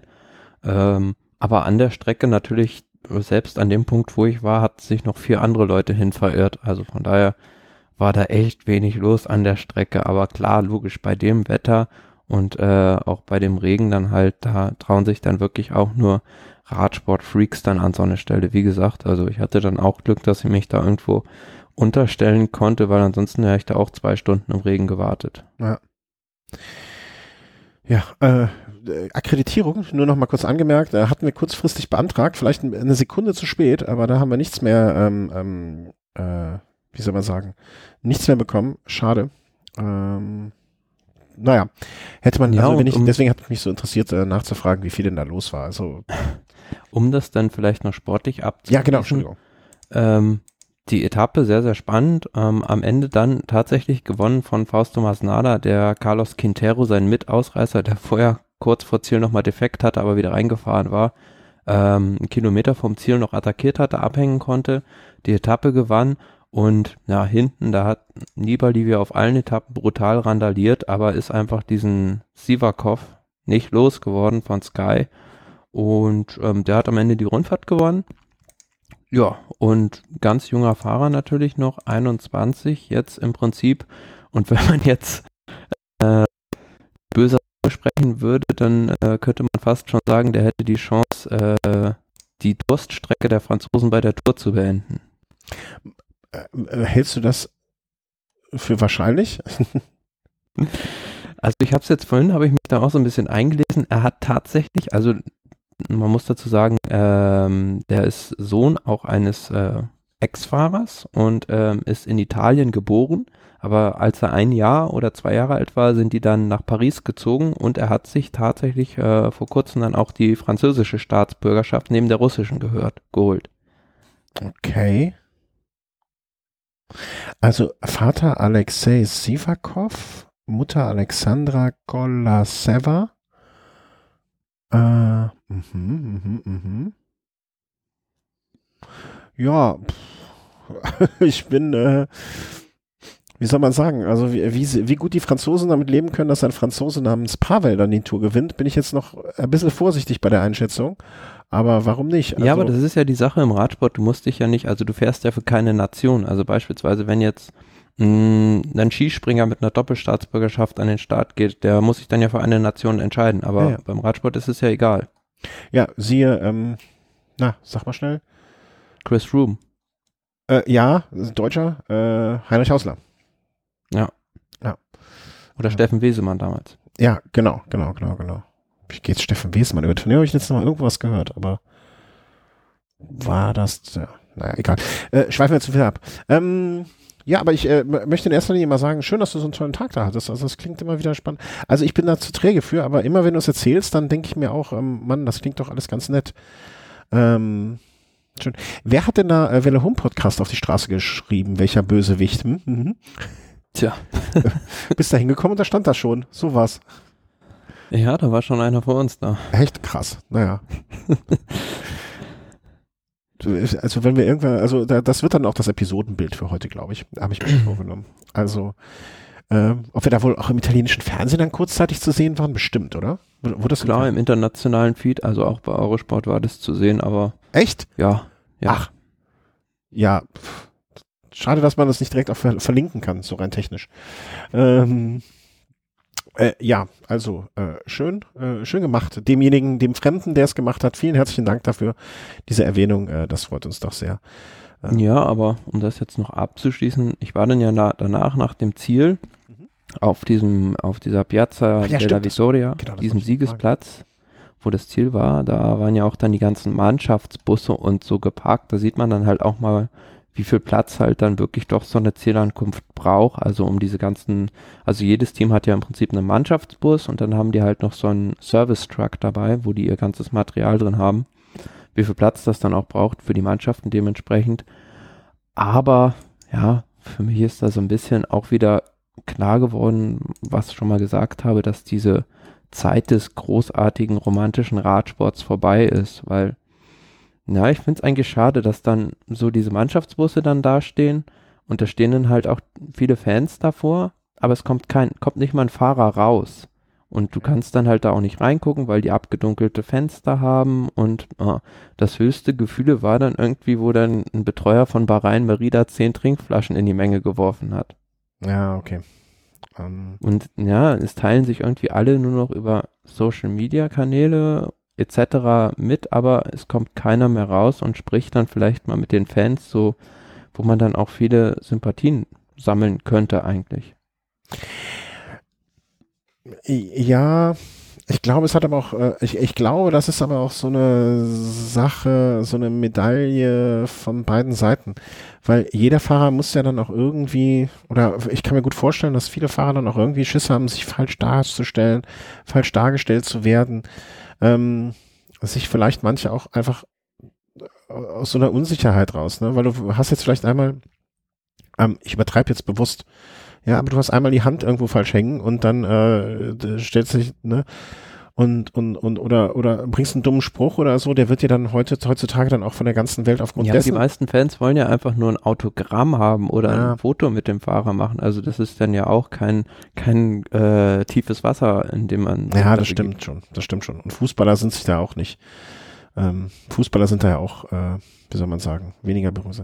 Ja, ähm, hast recht. Also, Also das äh, ist dann so für die Fans dann vor Ort dann natürlich auch ein bisschen schade, dass dann man da die Stars oder wenn es auch nur die Helfer wären oder auch nur sportliche Leiter nicht anfassen kann. mh. Das fand ich halt dann auch so ein bisschen, na vielleicht auch so, es ist ja jetzt auch nicht die Tour de France oder der Giro d'Italia. es Da- das wollte ich auch gerade sagen, ja. Wo man dann vielleicht auch sich mal mit dem einen oder anderen vielleicht unterhalten könnte, Mh. äh, bisschen, bisschen ausführlicher, aber na, da stand an dem Tag niemand zur Verfügung. Ja, da, das wollte ich gerade noch erwähnen. Ne? Ich möchte gar nicht wissen, wie das dann bei der Tour de France, äh, wie es bei der Tour de France ist, wenn das bei so einer, ähm, ja, bei so einer vermeintlich kleinen Veranstaltung äh, dann, dann äh, schon so ist. Also das ist wirklich, ja, ich, ich kann es einerseits verstehen, andererseits, das bringt wohl das, äh, ähm, das, das mehr an Profitum vielleicht auch leider Gottes mit sich. Also ich weiß es auch nicht so genau.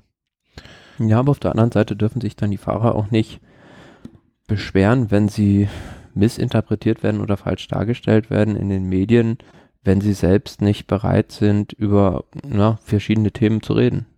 Ja, oder zumindest mal überhaupt äh, irgendwie ein bisschen.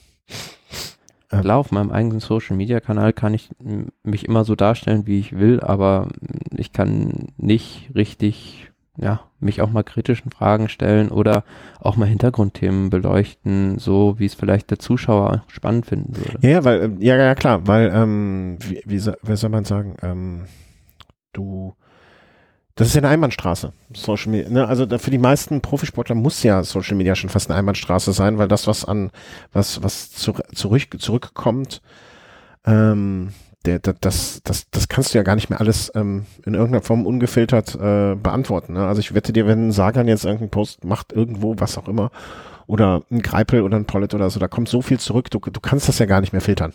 Das, das, das geht ja einfach gar nicht mehr. Ja, ob schon. Man sagen muss, apropos Social Media, ich habe ja den Sieger äh, Fausto Masnada auch in meiner Instagram Story äh, verteckt und aufgenommen und er hat sich persönlich bei mir dafür bedankt auf über Instagram. Ach, das jetzt jetzt verstehe ich, ich. Ich wollte da so ein bisschen drauf hinausstellen, dass du es aufgenommen hast. Ähm, ich wusste nur nicht, dass das deine Instagram ich, ich, ich bin ja auch so faul mit so Social Media Zeugs. Ich wusste nicht, dass das quasi deine Instagram Story von dem Tag war. Folge ich dir eigentlich überhaupt bei Instagram? Also jetzt, wo wir machen ja da einen Podcast und ich, weiß ich gar nicht. Wie ist denn dein Instagram-Name? So wie dein Twitter-Name? Nee, anders. Hm. Können wir später machen. Ja, genau, bevor du jetzt hier gesagt ich muss, Naja, auf jeden Fall, ah, jetzt verstehe ich das auch noch besser, weil äh, du hast es mir schon geschrieben und dann habe ich äh, es noch, habe ich es nicht verstanden und äh, dann hast du es mir erklärt und dann dachte ich, jetzt verstanden, ich habe es aber trotzdem nicht verstanden. Ich Idiot. Ähm, ja, also das stimmt. Äh, also ja, ne, der ist Fand ich sehr sympathisch jetzt, dann. Ja, total. Also und da ähm, gewinnt man meiner Meinung nach auch nochmal, äh, also wie soll man sagen, da, da das macht halt, das unterscheidet dann wirklich so einen Fahrer äh, von anderen. Ja, so hat das ja mal. War es auch jetzt fast der größte Sieg seiner Karriere schon, ähm, die Etappe da so abzuschießen.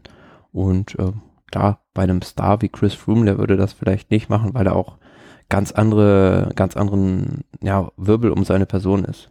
Ja, da gab es mal, ich glaube, das war sogar, äh, dessen Buch ich jetzt hier schon so oft erwähnt habe und äh, damit eigentlich Werbung für ihn gemacht habe, ohne es eigentlich zu wollen.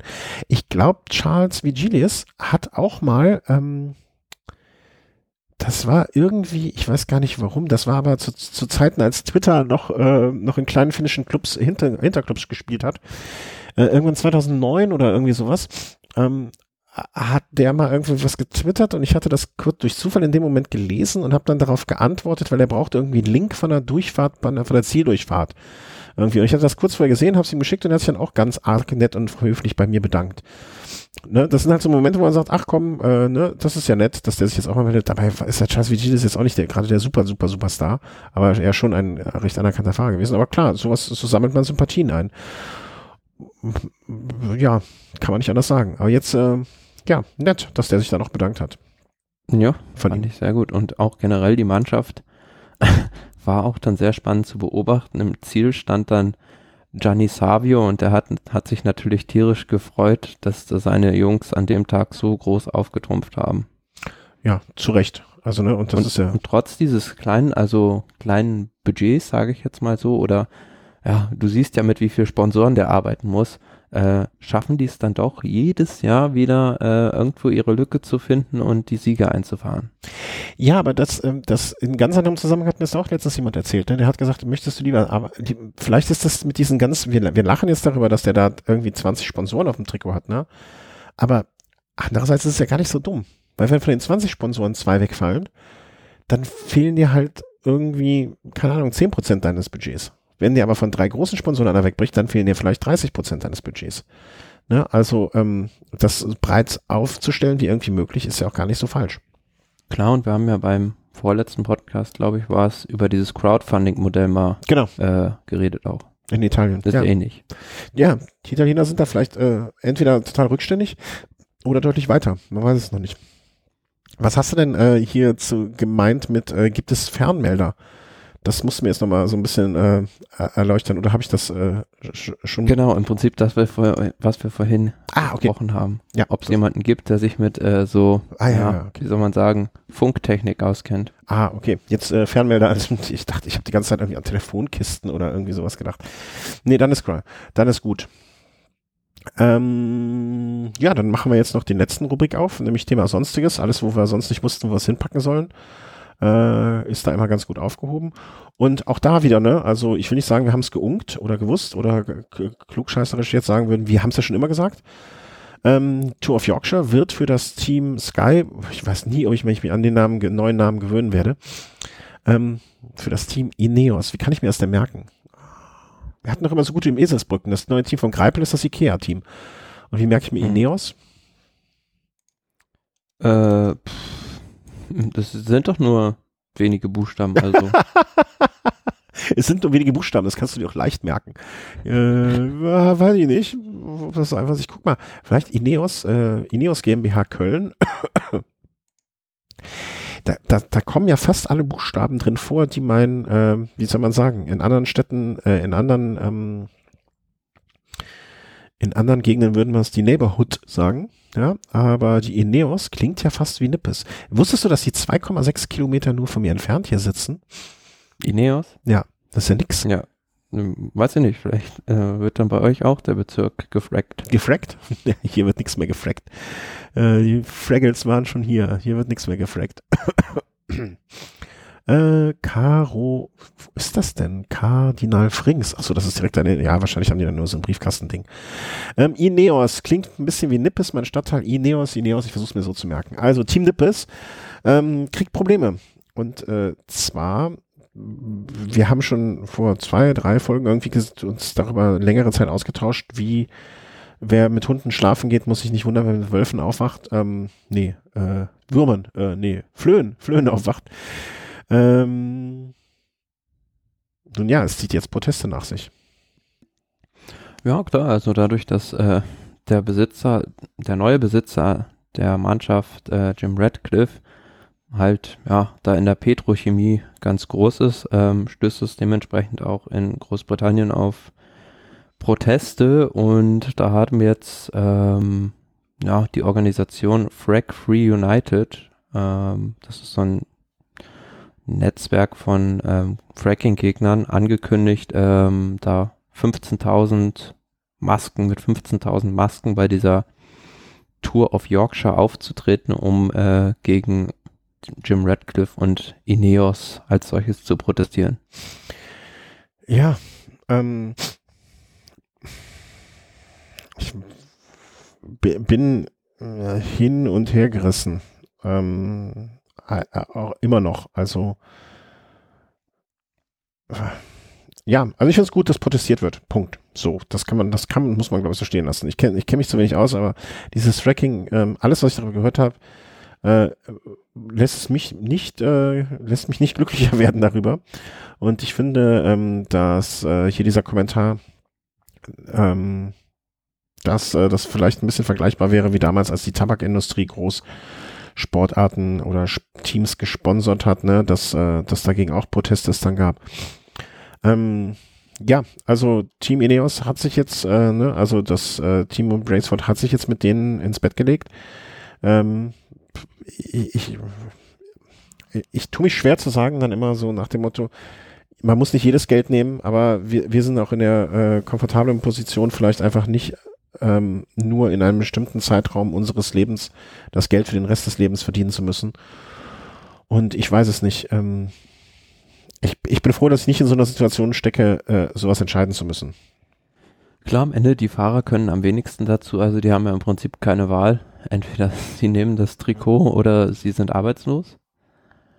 Ähm, ja, aber letzten Endes, wir haben auch schon mal darüber diskutiert, liegt es auch an den Regularien, Instanzen des Radsports, sprich dem Weltverband, ob man solche Sponsoren haben will oder nicht. Ja. Ich persönlich denke, dass das Ganze ähm, öffentlichkeitsmäßig ein sehr schlechtes Bild auf den Radsport wirft, weil natürlich ähm, ja, dieser na, das, die Absicht des Jim Radcliffe ist schnell durchschaut. Also der versucht halt mit etwas Grünem wie Radfahren ähm, das Image da aufzupolieren. Aber das ganze, diese ganze Fracking-Geschichte ist natürlich sehr, sehr umfassend. Also ich kann da nur mal empfehlen, neulich war eine sehr gute ähm, Artikelserie, waren glaube ich drei Stück bei Radsport News äh, mit den wichtigsten Antworten und Fragen zum ähm, Sponsoring-Einstieg von Ineos bei Sky. Das kann man sich da mal zu Gemüte führen, um so ein bisschen auch was über diesen Jim Radcliffe zu erfahren. Was macht er? Und ähm, ich persönlich sage, ähm, Fracking geht gar nicht. Ähm, aber was sollen wir jetzt beispielsweise als Radsportberichterstattende machen? Wir müssen letzten Endes auch dieses über dieses Team berichten. Aber ähm, wir können es natürlich nicht gutheißen, dass da jetzt äh, dieser Geldgeber da ist, genauso wenig wie wir es bei den Vereinigten Emiranisch, äh, Vereinigten Emiraten ja. oder Bahrain Merida gutheißen können. Äh, wir machen es insofern, dass wir dann den Namen Ineos nie benutzen werden. Ähm, ich kann ihn mir nicht merken. Ähm, schön ist auch nicht, wir nennen es jetzt Team Nippes. Äh, so machen wir keine Werbung für das Unternehmen hier. Finde ich schon mal ein probater Ansatz, vor allen Dingen, weil es für mich äh, das alles sehr viel einfacher macht. Ähm, ja, klar. Also wir sind jetzt ja wirklich in dieser Rolle, da muss man sich jetzt, also wir, wir können ja jetzt nicht das Team Sky, äh, Sky Nippes äh, immer außen vor lassen bei unseren Berichten oder bei unseren, äh, bei unseren Nennungen. Äh, geht nicht. Ähm, wir können, glaube ich, also wir jetzt als Berichterstatter darüber oder als Kommentatoren des Ganzen oder muss man jetzt auch nicht höher hängen, als es ist, aber als die Leute, die darüber quatschen, ähm, wir können einfach immer vielleicht einfach äh, oft genug dann sagen, dass du hast eine eindeutige Meinung zu Fracking und äh, da ich keine bessere habe, übernehme ich die einfach, weil ich dir in der Hinsicht sehr vertraue, dass Fracking einfach scheiße ist. Und äh, ich glaube, wenn wir das oft genug sagen und wenn das ähm, ähm, äh, äh ich, ich tue mich schwer, den, den Verantwortlichen den Vorwurf zu machen, dass sie das Geld nehmen Wer weiß in welcher Zwangssituation die gewesen wären und sonst wäre die ganze Sache den Bach runtergegangen, was vielleicht dann auch okay wäre, ne? Dann wäre etwas ja, Die Alternative wäre ja im Prinzip gewesen, Ecopetrol an Bord zu holen, was ein kolumbianischer Ölkonzern ist. Ja, Glückwunsch, ne? Das wäre dann. äh, ja. Und wir, ne? wir, wir sehen ja jetzt auch beispielsweise, dass das Team Direct Energy ist ja jetzt das Team Total und da steckt auch ein Erdölkonzern dahinter. Also es ist schon auffällig, dass sich, ich will nicht sagen, aus ähm, ja, antiquierten Zeiten jetzt Unternehmen ähm, aus diesem aus dieser Sparte, Industriesparte, sich da bewusst den Radsport aussuchen, um vielleicht äh, das Image sauber zu waschen, aber ja. Aber da möchte ich dir widersprechen. Ich, ich, ich glaube nicht, ähm, dass die ihr Image da weiß waschen wollen. Weil ich meine, im Grunde genommen, wenn ihr jetzt mal, äh, ich gehe jetzt mal einen Schritt zurück, ja. Ich bin jetzt einfach mal kein Radsportfan, sondern ein Sportfan ein sportbegeisterter Fan. Und dann würde man mich fragen, ähm, oder nee, noch besser, ich bin jemand, der arbeitet in einer PR-Agentur irgendwo, äh, der Firmen berät und wo dann gesagt wird, pass auf, wir suchen uns jetzt einen Sport. Wir, ich gehe jetzt als äh, Team Nippes, gehe ich, also als äh, Firma Nippes gehe ich dahin und sage, äh, sorry hier, ich brauche jetzt einen Sport, um, Image, mh, hm, ist nicht ganz so super. Also mh, hm, müssen wir ein bisschen was machen am Image. Wir müssen unser Image aufpolieren. Was, was könnten wir uns da geben? Ja, also wir brauchen irgendwas, ähm, würde ich mir dann den, würde ich als jemand, der sein Image aufbessern will, den Radsport aussuchen, der, der Sport, der jetzt, jetzt, ne, wenn wir uns jetzt mal objektiv unterhalten würden, ja doch im Allgemeinen als mit einer der dopingverseuchtesten, mit einer der naja, unter dem Gesichtspunkt habe ich es ja jetzt nicht gemeint, sondern darunter einfach, dass äh, Radfahren was umweltfreundliches ist. Okay. Ja, aber ne, dann würde ich vielleicht. Äh, das ja. ist ja genau das Gegenteil zu dem, was die machen im Prinzip. Ja, das stimmt schon. Ja, kann, kann man so sehen, aber. Und na, auf, also äh, in UK wird das ja vielleicht dann noch ein bisschen anders wieder betrachtet, was dann wahrscheinlich dann auch das, denke ich mal, das Hauptanliegen von Jim Radcliffe wäre. Ja. Da in dem Bereich in diesem Land wieder Fuß zu fassen. Das Einzige, was ich nicht möchte oder was mich äh, wirklich sehr ärgern würde, wenn äh, irgendeiner mit Maske auf einmal vor dem Fahrer steht und irgendein Fahrrad runter, Fahrer runterholt. Das hoffe ich, dass das nicht passieren wird. Ja, aber apropos äh, Bit, äh, Proteste, also ich fürchte ja schon fast, dass wir auch im Juli die Gilets jaunes auf der Straße sehen werden. Meinst du?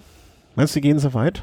Also, also ja, bislang haben die sich ja auch immer recht prominente Sachen rausgesucht, um ihrer Meinung kundzutun. Und dann glaube ich, machen die auch vor der vor der Tour de France nicht halt, also diese Gelbwestenbewegung in Frankreich und ähm, da wäre es auch mal spannend zu wissen, was sich die Organisation für den Fall der Fälle einfallen lässt. Also wir haben es im letzten Jahr gesehen, was ich so ein bisschen überzogen fand, wo man dann auf diese paar Bauern mit Tränengas geschossen hat. Das kann es dann ja auch nicht sein. Nee. Ja, ich habe immer noch ein bisschen die Hoffnung, dass, äh, dass äh, Gelbwesten, Fracking-Gegner und so weiter sehen, wo der Feind ist oder sehen, was man machen kann und was man nicht kann. Weil das, man sollte den Sport davon, na, okay, wie weit will man gehen, ne? Also, ähm, wo ist die Grenze erreicht, dass man sagt, nee, jetzt, äh, jetzt, jetzt, jetzt ist der Punkt erreicht, wo ich auch den Sport mit der Mitleidenschaft ziehen müsste. Ne? Irgendwann wäre es das ja bestimmt der Fall. Ne? Also wenn jetzt äh, angenommen, keine Ahnung, äh, fällt kein schlechtes Beispiel ein. Hab heute nur Sachen über Österreich gehört, wo es mich gekraust hat. Ne, also ich würde ich jetzt von der Österreich-Rundfahrt nicht berichten, weil dort äh, der Kinderkanzler andauernd äh, auf dem auf dem Podest die Preise an nur weiße Fahrer verteilt. So, jetzt übertreiben wir mal bewusst, ne? Da hätte ich keinen Bock mehr darüber zu sprechen. Hätte ich, ne, äh, ne dann, dann wäre der Punkt erreicht für mich, wo man solche ähm, Veranstaltungen dann auch boykottiert beziehungsweise äh, legitimer Protest da vonstatten brechen können. Aber da muss halt jeder für sich irgendwie auch die Grenze ziehen. Ne? Ab wo ab, ab, ab, wo ist es so schlimm? Huh, jetzt habe ich das Licht angemacht, das ist so schlimm. Ähm, ab wo ist es so schlimm, dass man wirklich eingreifen muss, auch in das Geschehen? Und das muss aber jeder für sich selber entscheiden. Und für, für mich wäre da noch äh, bei den Gelbwesten wäre noch nicht der Punkt erreicht, wo sie ihren Protest damit unterfüttern sollten.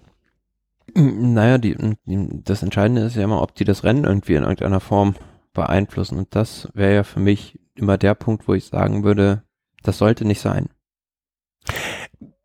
Nee, können ja gerne am, am Streckenrand äh, ihre Meinung kundtun, so dass es auch prominent ins Bild gerückt mhm. wird, aber solange da kein Fahrer zu Sturz gebracht wird oder irgendwie Reißzwecken ausgestreut werden. Ja, würde ich, äh, würde ich äh, in Teilen unterschreiben.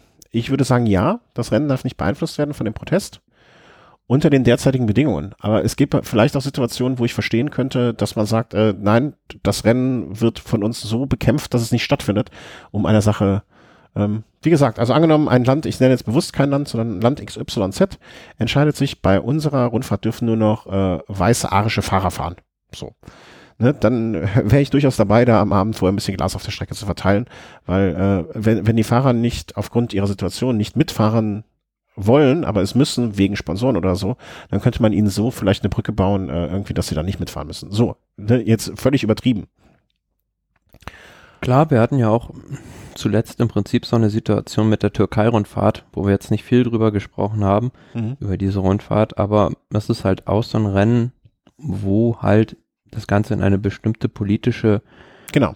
Richtung geht und ähm, da gab es im letzten Jahr auch den Fahrer, einen türkischen Fahrer, meine ich, der zu Israel Cycling Academy gewechselt war und dann das Team aber wieder verlassen hat, ähm, weil er privat mit der Familie deshalb Probleme bekommen hat. Und da würde ich dann halt auch sagen, gut, so eine Rundfahrt, die braucht's dann jetzt nicht äh, zwingend.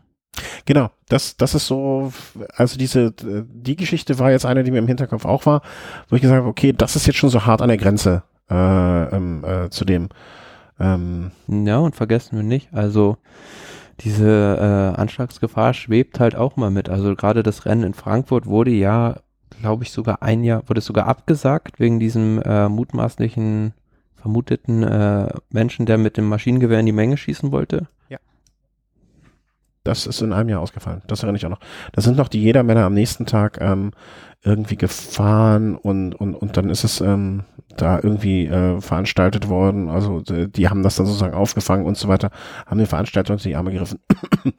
äh, ja, das stimmt. Ähm, aber ne, das, das sind, aber das ist wieder was ganz was anderes, finde ich. Ne, das ist, äh, das ist so, da braucht man gar nicht drüber diskutieren. Aber es gibt halt so, wie soll man das beschreiben? So, so, so Nuancenentscheidungen. Ne? Also mache ich das, also ne, Türkei-Rundfahrt, wir haben jetzt noch nicht mal drüber gesprochen, wir beide, äh, ob wir darüber jetzt sprechen oder nicht, weil einfach andere Sachen uns wichtiger waren oder wir andere Sachen als ähm, sinnvoller betrachtet haben oder wichtiger und prominenter und, und so weiter und so fort. Aber ähm, ähm, das wäre jetzt sowas, wo ich auch die Grenze ziehen würde. Ne, wo ich sagen würde, okay, kann man darüber jetzt noch berichten? Sollte man darüber berichten, ja oder nein? Türkei-Rundfahrt finde ich noch, ist so, dass es eher hinten runtergefallen, bei mir zumindestens, weil andere Sachen wichtiger waren. Aber das könnte in eine Richtung gehen, äh, wenn es jetzt eine Nordkorea-Rundfahrt geben würde. Ne, Würde ich auch sagen, schwierig. Ja. Emgen-Tour zum Beispiel. äh, genau, hast du ja letztes Mal auch gesagt. Also wir fahren auch bei Trump durch, vor der Haustür durch die Gegend. Ja. Ne, also ne, demokratisch gewählt und so weiter, alles so fort, aber äh, Trump ist halt auch, mh, hm, möchte man jetzt auch nicht unbedingt nur, also ne, deswegen, ich, ich, ich weiß es nicht. Ähm, ich glaube, da, das ist auch schwer, diese Grenze da zu ziehen. Ich glaube, das ist aber so ein Grund. Also da könnte man jetzt wahrscheinlich ein äh, mehrwöchiges Seminar für äh, Sportberichterstattung, Philosophie, Ethik und so weiter äh, drüber halten und machen. Da fühle ich mich gar nicht so richtig berufen oder oder oder oder kompetent genug. Ich, ich gehe da einfach, glaube ich, von unserem Gefühl aus und ich glaube, da halte ich uns beide für auf A auf einer Wellenlänge und B ähm, für gesund eingenordet, äh, was richtig und was falsch ist. Wie sind wir überhaupt darauf gekommen jetzt? Ach ja, äh, hier, Fracking, Team Nippes und Fracking. Puh, Gott. Ähm, ja, hoffen dass es, also äh, da ähm, würde ich jetzt äh, noch sagen, ähm, das gesunder Protest da und bei den Gelbwesten, super, aber bitte lass die Fahrer ihren Job machen. Das, das ist es ja, äh, was, was man will. Oder? Kann man das äh, so zusammengefasst so benennen? Genau, wir wollen ja nicht, dass irgendjemand zu Schaden kommt. Genau, das, das ja sowieso. Also sowohl auf äh, Protestantenseite als auch auf Veranstalterseite, als auch bei den Ordnungskräften. Ne? Ich finde es ja auch, die Ordnungskräfte gehen ja, ja oft genug auch ein Risiko ein, ne? dass da irgendwie mal Klar, das sind so ja ein Bauer einen Stein schmeißt. Auch die schwächsten Glieder in der, in der Kette, also. Ja, ja, die haben ja oft genug da auch keinen Bock drauf. Ja, also da ist es ja im Radsport geht's ja noch äh, harmlos zu, wenn ich mir dann angucke, was dann so Polizeibeamte beim Fußballspiel aushalten müssen, da geht es dann schon anders zur Sache. Ja, das äh und interessanterweise einmal von den Steuerzahlern bezahlt und einmal nicht. Das muss man ja auch, äh, darf man nie vergessen in dem Zusammenhang, finde ich. Ähm, ja, ähm, machen wir einen Punkt einfach, glaube ich, an dieser Stelle, weil ich glaube, da könnten wir auch noch tagelang drüber reden. Da könnten ähm, wir ganze Sendungen mitfüllen. Ja. Und vor allen Dingen, wir sind ja einer Meinung. Wir haben ja jetzt niemanden, der ge uns gegenspricht. Wir können uns eigentlich nur auf die, wir können uns eigentlich nur selber gegenseitig auf die Schulter klopfen und uns äh, äh, sagen, ja, ja, ja, ja. Aber auf der anderen Seite finde ich es dann halt auch schön, dass es so Teams gibt, wie beispielsweise Bora Hans Grohe, wo dann der Chef des, der Investor selbst auch, also so von sich aus halt ein Investment macht. Also du siehst ja auch, der Willy Bruckbauer fährt dann mit seinem, mit dem Staff von Bora halt die, das Paris-Roubaix mal ab. Also das kann ich mir jetzt weiß ich nicht, bei den Prinzen von Bahrain nicht vorstellen. Nee. Oder zum Beispiel, ähm, was ich auch, ähm, ich weiß gar nicht, wie wir darauf kamen, aber ähm, stand hier in losem Kontakt mit, äh, mit dem deutschen Pressesprecher vom Team äh, Swanep, dem Lukas, und habe ich gefragt, äh, sag mal, warum, also äh, Sunweb ist ja was, was mit Reisen zu tun und so weiter und so fort. Und ich hatte kurz vorher ähm, darüber was gelesen, dass jemand, der derzeit im Ausland sich befindet und öfter nach Deutschland reisen muss, dass der seine Reisen grundsätzlich mit, ich komme jetzt nicht auf den Namen, einem Service, wo man quasi Geld einwirft dafür, dass man fliegt. Also sozusagen einen sozialen, wie, wie, wie nennt man, ah, ich komme jetzt nicht auf den Namen. Ähm, ein CO2, man bezahlt etwas an eine Organisation, die den CO, ne, man fliegt einmal von A nach B, ähm, dann wird da der CO2-Ausstoß dieses Fluges berechnet sozusagen und wird dann mhm. im Gegen, wird dafür ein geldmäßiger Wert äh, berechnet. Und den bezahlt man dann sozusagen als, ich, ich will nicht sagen Strafe, äh, ein bisschen schon, ähm, dafür, dass man das gemacht hat. Und dann werden irgendwo auf der Welt nachhaltig Bäume angepflanzt. Ja, also jetzt nicht nur anpflanzen, sondern da gehört ja noch mehr dazu. Und das alles gepflegt, dieser CO2-Ausgleich sozusagen. Und dann habe ich den gefragt, ich so, ähm, sag mal, ihr habt mit Reisen zu tun, ihr fliegt selber sehr, sehr viel hin und her äh, wäre das nicht auch was für euch? Also, und da meinte er auch, ja, das machen wir schon. Hat mir dann auch den Link geschickt, äh, hier von deren Seite, wo die das quasi als Programm äh, sozusagen schon so, äh, ja, wie soll man sagen, also so dokumentiert haben, ne, hier, das und das machen wir. Und ähm, das Einzige, was ich daran doof fand, ist, äh, dass es nicht so, so, so, weil ich finde das einfach eine sehr, sehr tolle Sache. Klar, und man sieht ja auch viele, viele Dinge gar nicht, die im Hintergrund passieren. Also ich glaube jetzt bei der Mallorca Challenge am Anfang des Jahres gab es sogar eine Wertung ähm, für die Fahrer, die am meisten Müll gespart haben oder sich am ordentlichsten da verhalten haben. Ja, ja, ja, genau so etwas. Ne? Also deswegen da, äh, es, es gibt halt auch, äh, äh, es geht halt auch anders, ne? Oder was heißt anders, aber ähm, ja, ist halt möglich. Ich, ich komme jetzt nicht auf das Wort, verdammt nochmal. Uh, responsibility for our globe. Nature is the heart of Team Sunweb. We are privileged to race in the most beautiful landscape of the world. Therefore, we compensate to uh, CO2 emission generated by our complement organization for Trees for All, the charity whom have been proud ambassador of since. Also treesforall.com äh, wird dann hier der CO2-Ausstoß bei denen zumindest, da gibt es mehrere Organisationen. Ich will da jetzt auch gar keine besonders hervorheben, weil ich bei keiner weiß, ob die es wie gut oder schlecht die sind, aber ähm, ja, wenn ich sehe, das eine Team macht Fracking, äh, wird vom Fracker gestürzt, Team Nippes wird vom äh, Fracker gestürzt, ge gestützt äh, und unterstützt und die anderen äh, kompensieren ihren CO2-Ausgleich, ne, da muss man halt auch wirklich ähm, ähm, ja, ja, und das sagen. zeigt ja auch die Absurdität eigentlich des Profisports vom einen Extrem ins andere, von Weltmeere sauber machen zum äh, ja. Erde aushöhlen. Ja. Ach, wie sagt es äh, Fettes Brot doch mal so schön? Die Welt ist hinterhältig und gemein. Wollt ihr die Wahrheit hören? Nein. Ähm, kommen, wir, kommen wir zu was völlig anderem. Berg, Bergwertung Sekunden. Äh, ich hatte irgendwo den Tweet, ich weiß nicht mehr, ich glaube von ähm, Felix gelesen hinterher. jetzt wird's, jetzt wird's aber übertrieben sozusagen. Also es gibt jetzt Bonussekunden. Ähm, wurde irgendwann so vor zwei Wochen ungefähr vorgestellt. Ähm, wo im Prinzip belohnt wird, wenn man an neuralgischen Punkten des Rennens attackiert, beziehungsweise sich da eine Bergwertung hält, beziehungsweise ähm, ja, das, was man in den vergangenen Jahren äh, ähm, schon mal eingeführt hat, äh, wird jetzt äh, nicht nur bei Bonussprints, sondern auch bei Bergwertungen eingeführt. Was halten wir davon? Ja, an, genau zu sein, an acht ausgewählten Bergwertungen werden bei der 106. Tour de France Bonussekunden verteilt. Ähm, ja, und ähm, der Sieger, also so einer Bonuswertung, erhält acht Sekunden Zeitgutschrift, der zweite fünf, der dritte noch zwei Sekunden und ähm, ja, was soll man davon halten? Ähm, ist mit Sicherheit noch eine Möglichkeit, das Rennen, ein weiteres spannendes Element dem Rennen hinzuzufügen. Aber ob das jetzt dann rennentscheidend sein wird, Glaube ich eher nicht.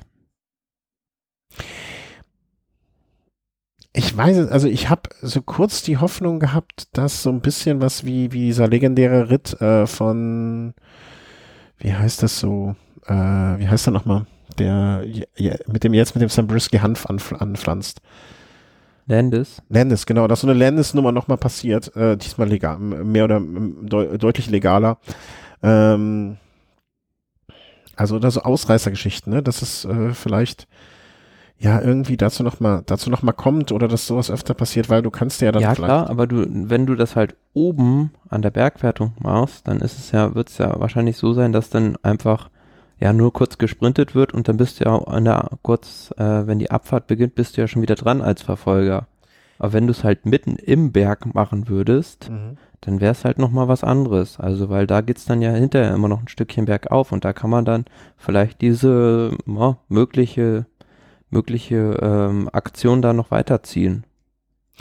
Ja, ich, ähm, na, irgendwie, irgendwann muss man es machen. Ne? Also ich finde das jetzt grundsätzlich gar nicht an der Bergwertung. Es kommt ja auch oft genug dann davor, dass einer drüber attackiert oder aus einer Gruppe heraus dann vielleicht etwas passiert ähm, jetzt an der Abfahrt, äh, bei, wenn du eine Abfahrt nehmen würdest, ne, würdest du dann sagen, alles klar, wir machen es am Berg unten.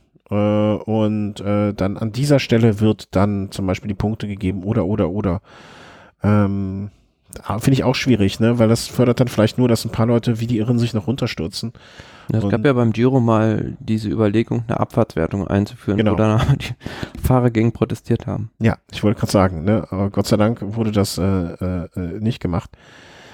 In die, in die Richtung würde es ja dann auch gehen. Ne? Also finde ich jetzt auch nicht uneingeschränkt. Ja, der Grundgedanke ist sicherlich kein falscher, aber irgendwo wird das, was man auch sehen muss, das Rennen ja für den Zuschauer, äh, der sich nicht so viel mit Radsport befasst, immer undurchsichtiger dann nur noch. Wenn da noch eine Zeitbonifikation ist und hier noch vielleicht da irgendwo du zwei Sekunden gewinnen kannst, pff, lass das Rennen einfach das Rennen sein. Also wenn es dazu führt, wenn es dazu führt, dass einer der Ausreißer, ne, also Galibier, jetzt hier so ein Beispiel, ne, am Galibier haben wir Ausreißer, die fahren darüber, es kommt danach noch Alpe d'Huez als Anstieg, meinetwegen, oder weiß der Geier was. wenn jetzt nur einer der Ausreißer sich die acht Sekunden einverleibt und dann mit von Platz 119 auf Platz 83 hochfährt, dann äh, ist, ist die Kiste für einen Eimer. Ne? Dann, dann, dann sollen sie lieber ein bisschen Geld ausloben. Da freuen die sich im Zweifel, freut sich das zweitklassige Team da mehr drüber, dass sie da ein bisschen Kohle mitnehmen als über die acht Bonussekunden. Ähm, wenn es dazu führt, dass es äh, vielleicht bei einer Attacke, äh, Attacke, Attacke, äh, Attacke ähm, der Leader dazu führt, dass einer der Leader vielleicht frühzeitig das Messer in die Zähne, zwischen die Zähne nimmt äh, und attackiert, dann würde es mich freuen. Aber ich glaube, äh, lass uns die Geschichte mal einfach nach der Tour bewerten. Ja, aber ich finde, dafür sind auch die, also Zeitbonifikationen zu gering. Hm. Acht Sekunden, weiß ich nicht, ob ich dafür jetzt unbedingt losfahren würde. Naja, muss man mal gucken, ne? Wenn du dir zwei oder drei von den Dingern einverleibst, dann ist schon wieder eine halbe Minute. Und für so einen Quintana, der vielleicht gut am Berg ist, äh, warum nicht? Ne? Warum soll er das nicht probieren? Stell dir mal folgende Situation vor. Ähm, wir nehmen jetzt nur mal drei, vier Fahrer. Wir nehmen Nibali, wir nehmen Quintana, wir nehmen einen ähm, Bernal und wir nehmen einen äh, Thomas. Ja, also nee, äh, habe ich jetzt zwei von einem Team, ist ja doof. Äh, Dumoulin, Dumoulin noch, ja. Ähm, wen hatte ich jetzt? Dumoulin, Bernal, Dumoulin, Thomas, ähm, Yates. Bernal. Nee, der, der war falsch. Äh, Yates, bewusst kein Vorname und Quintana. Ja, also mhm. Bergwertung acht, äh, acht Sekunden und äh, die vier sind nur noch äh, voraus. Also vorletzter Berg. Die vier fahren von vorne. Froome ähm, pedaliert äh, fröhlich eine Minute dahinter, aber der Wattanzeiger sagt ihm, er soll nicht Gas geben. Äh, Bernal äh, ist gerade Getränke holen, der pfeift so, pff, der fährt so so einen Puls von 120 bei der ganzen Geschichte und so weiter und so fort. Also, ähm, Quintana attackiert, weil er sich denkt, mein Gott, in der Gesamtwertung liege ich nur ganz knapp äh, hinter Yates.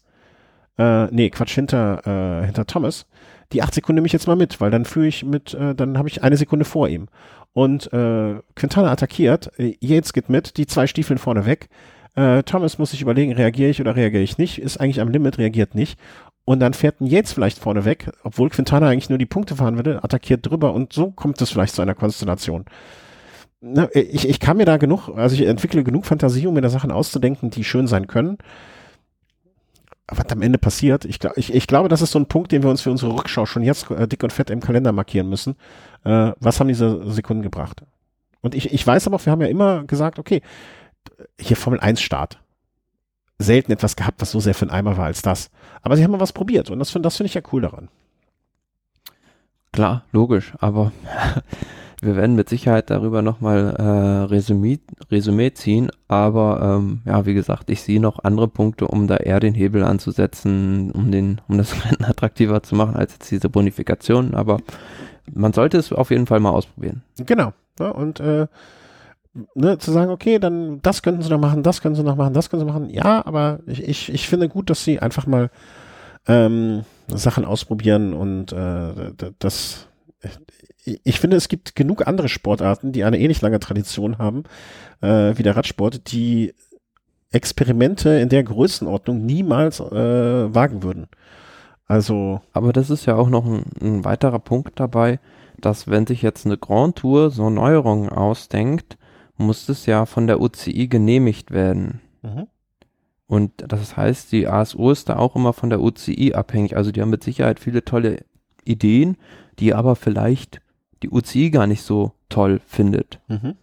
Und da wäre es vielleicht auch mal interessant, irgendwie mit so einem Kommissär mal zu sprechen. Also habe ich ja auch noch nie gemacht, was, wie, wie da überhaupt das Prozedere bei sowas ist. Okay, ja, vielleicht sollte man. Aber hier der Dings, der, wie heißt der, Alexander Donicke, der ist doch jetzt Leiter von Rund um Köln, der UCI-Kommissär ist. Ja, vielleicht sollte er mal fragen.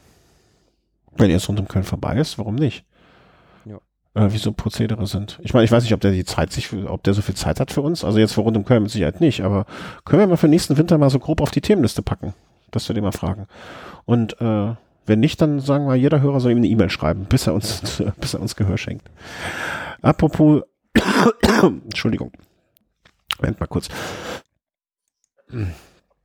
So, also, ähm, ich gehe wohlwollend an die Sache ran, äh, Thomas skeptisch und am letzten, äh, nach dem letzten Tour de France Tag wissen wir mehr.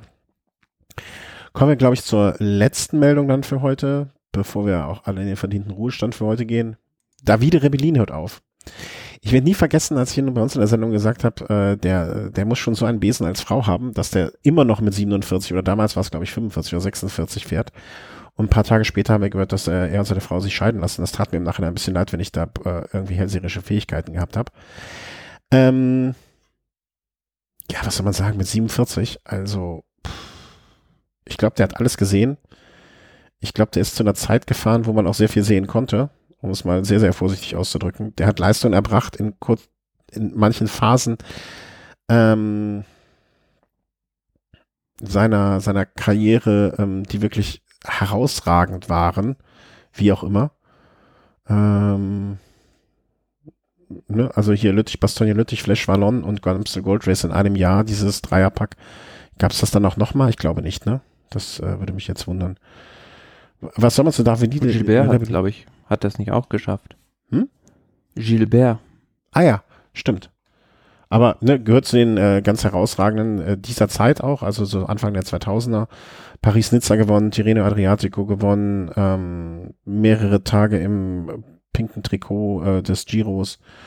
Alles gesehen, glaube ich, oder? Ja, und wenn ich mich jetzt nicht verrechne, dann ist er dann 27 Jahre Profi gewesen. Von 1992 an. Ja, alleine das äh, ähm, ist, denke ich mal, ähm, weiß nicht, das ist, das hinterlässt mich, also das hinterlässt bei mir so viele Fragezeichen, dass ich gar nicht weiß, was ich dazu sagen soll. Ne? Also ähm, ich hoffe, dass er jetzt einen, äh, seinen wohlverdienten Ruhestand auch genießen kann. Weil, ne, also ich finde immer, wenn so Profisportler von ihrem Sport nicht loslassen wollen oder können, das ist halt äh, bei mir, bei mir löst das auch immer so ein bisschen, äh, finde ich auch ein bisschen. Ja, auf der anderen Seite musst du ja auch sagen, dass er immer noch kompetitiv gewesen ist und in, auch noch ist. Äh, ja, ich weiß auch gar nicht, ob es das besser macht. ähm, wann ist er gestartet? Ich sehe es hier mal äh, in der äh, 1992, also 27 Jahre. Das ist komplett irre. Der ist, der ist, der war schon Radprofi, da durfte ich noch nicht Auto fahren. Unfassbar. Ja, also er will nach den italienischen Meisterschaften ähm, dann aufhören im Juni. Wenigstens hat er nicht gesagt, dass er da als Sieger aufhören will. Ja, doch. Ach, der will gewinnen noch. I want to win the Trikot, oder? das habe ich nicht gelesen, um Gottes Willen. Ach so, I want to win the Tricolore. Ja, also, ähm, äh, ja, soll er versuchen. Ähm, ich halte es für relativ unwahrscheinlich, aber äh, der Versuch ist alle Ehren wert. Ähm, Was gäbe es einen schöneren Abschied? Äh, für ihn, äh, für ja. ihn auf jeden Fall. Ob das für den Radsport der richtige, das richtige Zeichen wäre, das möchte ich mal wirklich mit einem mehr als großen Fragezeichen versehen. Weil, ähm, also auch. Ja, gut, immerhin finde ich das dann noch sinnvoller als dann die Aktion von Andrea Tafi dann mit 52 noch bei Paris-Roubaix wieder in den Start zu gehen. Ja, ich dachte, du sagst jetzt, ähm, was macht eigentlich die Cobra? Der hat immer noch eine, äh, also betreibt er eine Eisdiele auf äh, Teneriffa. Ach, immer noch? Aber hatten wir schon mal drüber gesprochen? Ich habe schon lange nichts mehr von ihm gehört. Ja. Ähm, der, wird der dann mal wiederkommen? Hoffentlich nicht, oder? Ja, klar. Hat er zumindest angekündigt. Ja, was sie ankündigen. Also, ähm, Davide Rebellin, ich sehe das ein bisschen zweischneidig, ne? Also die Sperre, die damals äh, er gehabt hat, der, die, die war auch nicht ganz ohne Grund. Und wenn du mit 47 noch auf dem Niveau rumfährst, dann ähm, muss ja, ähm, wie soll man sagen, also das, äh, das spricht entweder sehr für den einen oder äh, wenig für die anderen oder wie auch immer. Ähm, ich wünsche ihm jetzt einen schönen, einen schönen Ruhestand. Das, äh, das muss man so äh, einfach mal sagen. Soll er sich schön zur Ruhe setzen, sein Leben genießen, hier mal ein Vino trinken, da mal ein Vino trinken und ähm, sich es gut gehen lassen. Das hat er sich zumindest jetzt verdient. Apropos gut gehen lassen, lassen wir uns jetzt auch gut gehen? Ja. Ja, denke ich auch. Machen wir Schluss für heute. Das nächste Mal, dass ihr uns hören werdet, äh, wird dann mit der Vorschau auf den Giro sein, der bald schon ähm, vor der Tür steht. Ich mache es einfach mal so, die Sendung wird gar nicht so, äh, es wird gar nicht mehr so lange dauern, bis wir die dann äh, aufnehmen werden. Wenn ihr irgendwelche Fragen zum Giro habt, zum Kommenden, wenn ihr euch mit der Strecke schon beschäftigt habt oder sonst irgendetwas habt, was ihr dazu wissen möchtet, meldet euch einfach. Äh, schreibt einen schnellen Kommentar oder wenn ihr sonst ein Thema äh, von heute besonders interessant seid, freuen wir uns sehr über Kommentare. Hm, möchte mich ganz, ganz, ganz, ganz herzlich bedanken. Ähm, wie immer an dieser Stelle, aber jedes Mal von ganzem Herzen für alle Spenden, äh, alle Zuwendungen, also sei es per PayPal, per Überweisung, per, per Amazon-Bestellung, also wenn ihr über den Affiliate-Link bestellt und dann bleibt ein bisschen was, ohne dass ihr mehr bezahlen müsst bei uns. Ähm, ihr macht das möglich, das sage ich immer wieder, weil so ist es auch, ähm, dass wir uns die Zeit nehmen können, dass wir hier Mikrofone haben, dass wir die Auphonic-Zeit haben und, und, und, und. Das äh, ist euer Verdienst, also wir machen das ja nur so. Und dafür ganz, ganz, ganz herzlichen Dank im Namen von uns allen. Gell? Ja. Ja, vielen Dank. Ja, mehr kann man uns nicht sagen. Und auf bald beim Giro. Tschüss. Tschüss.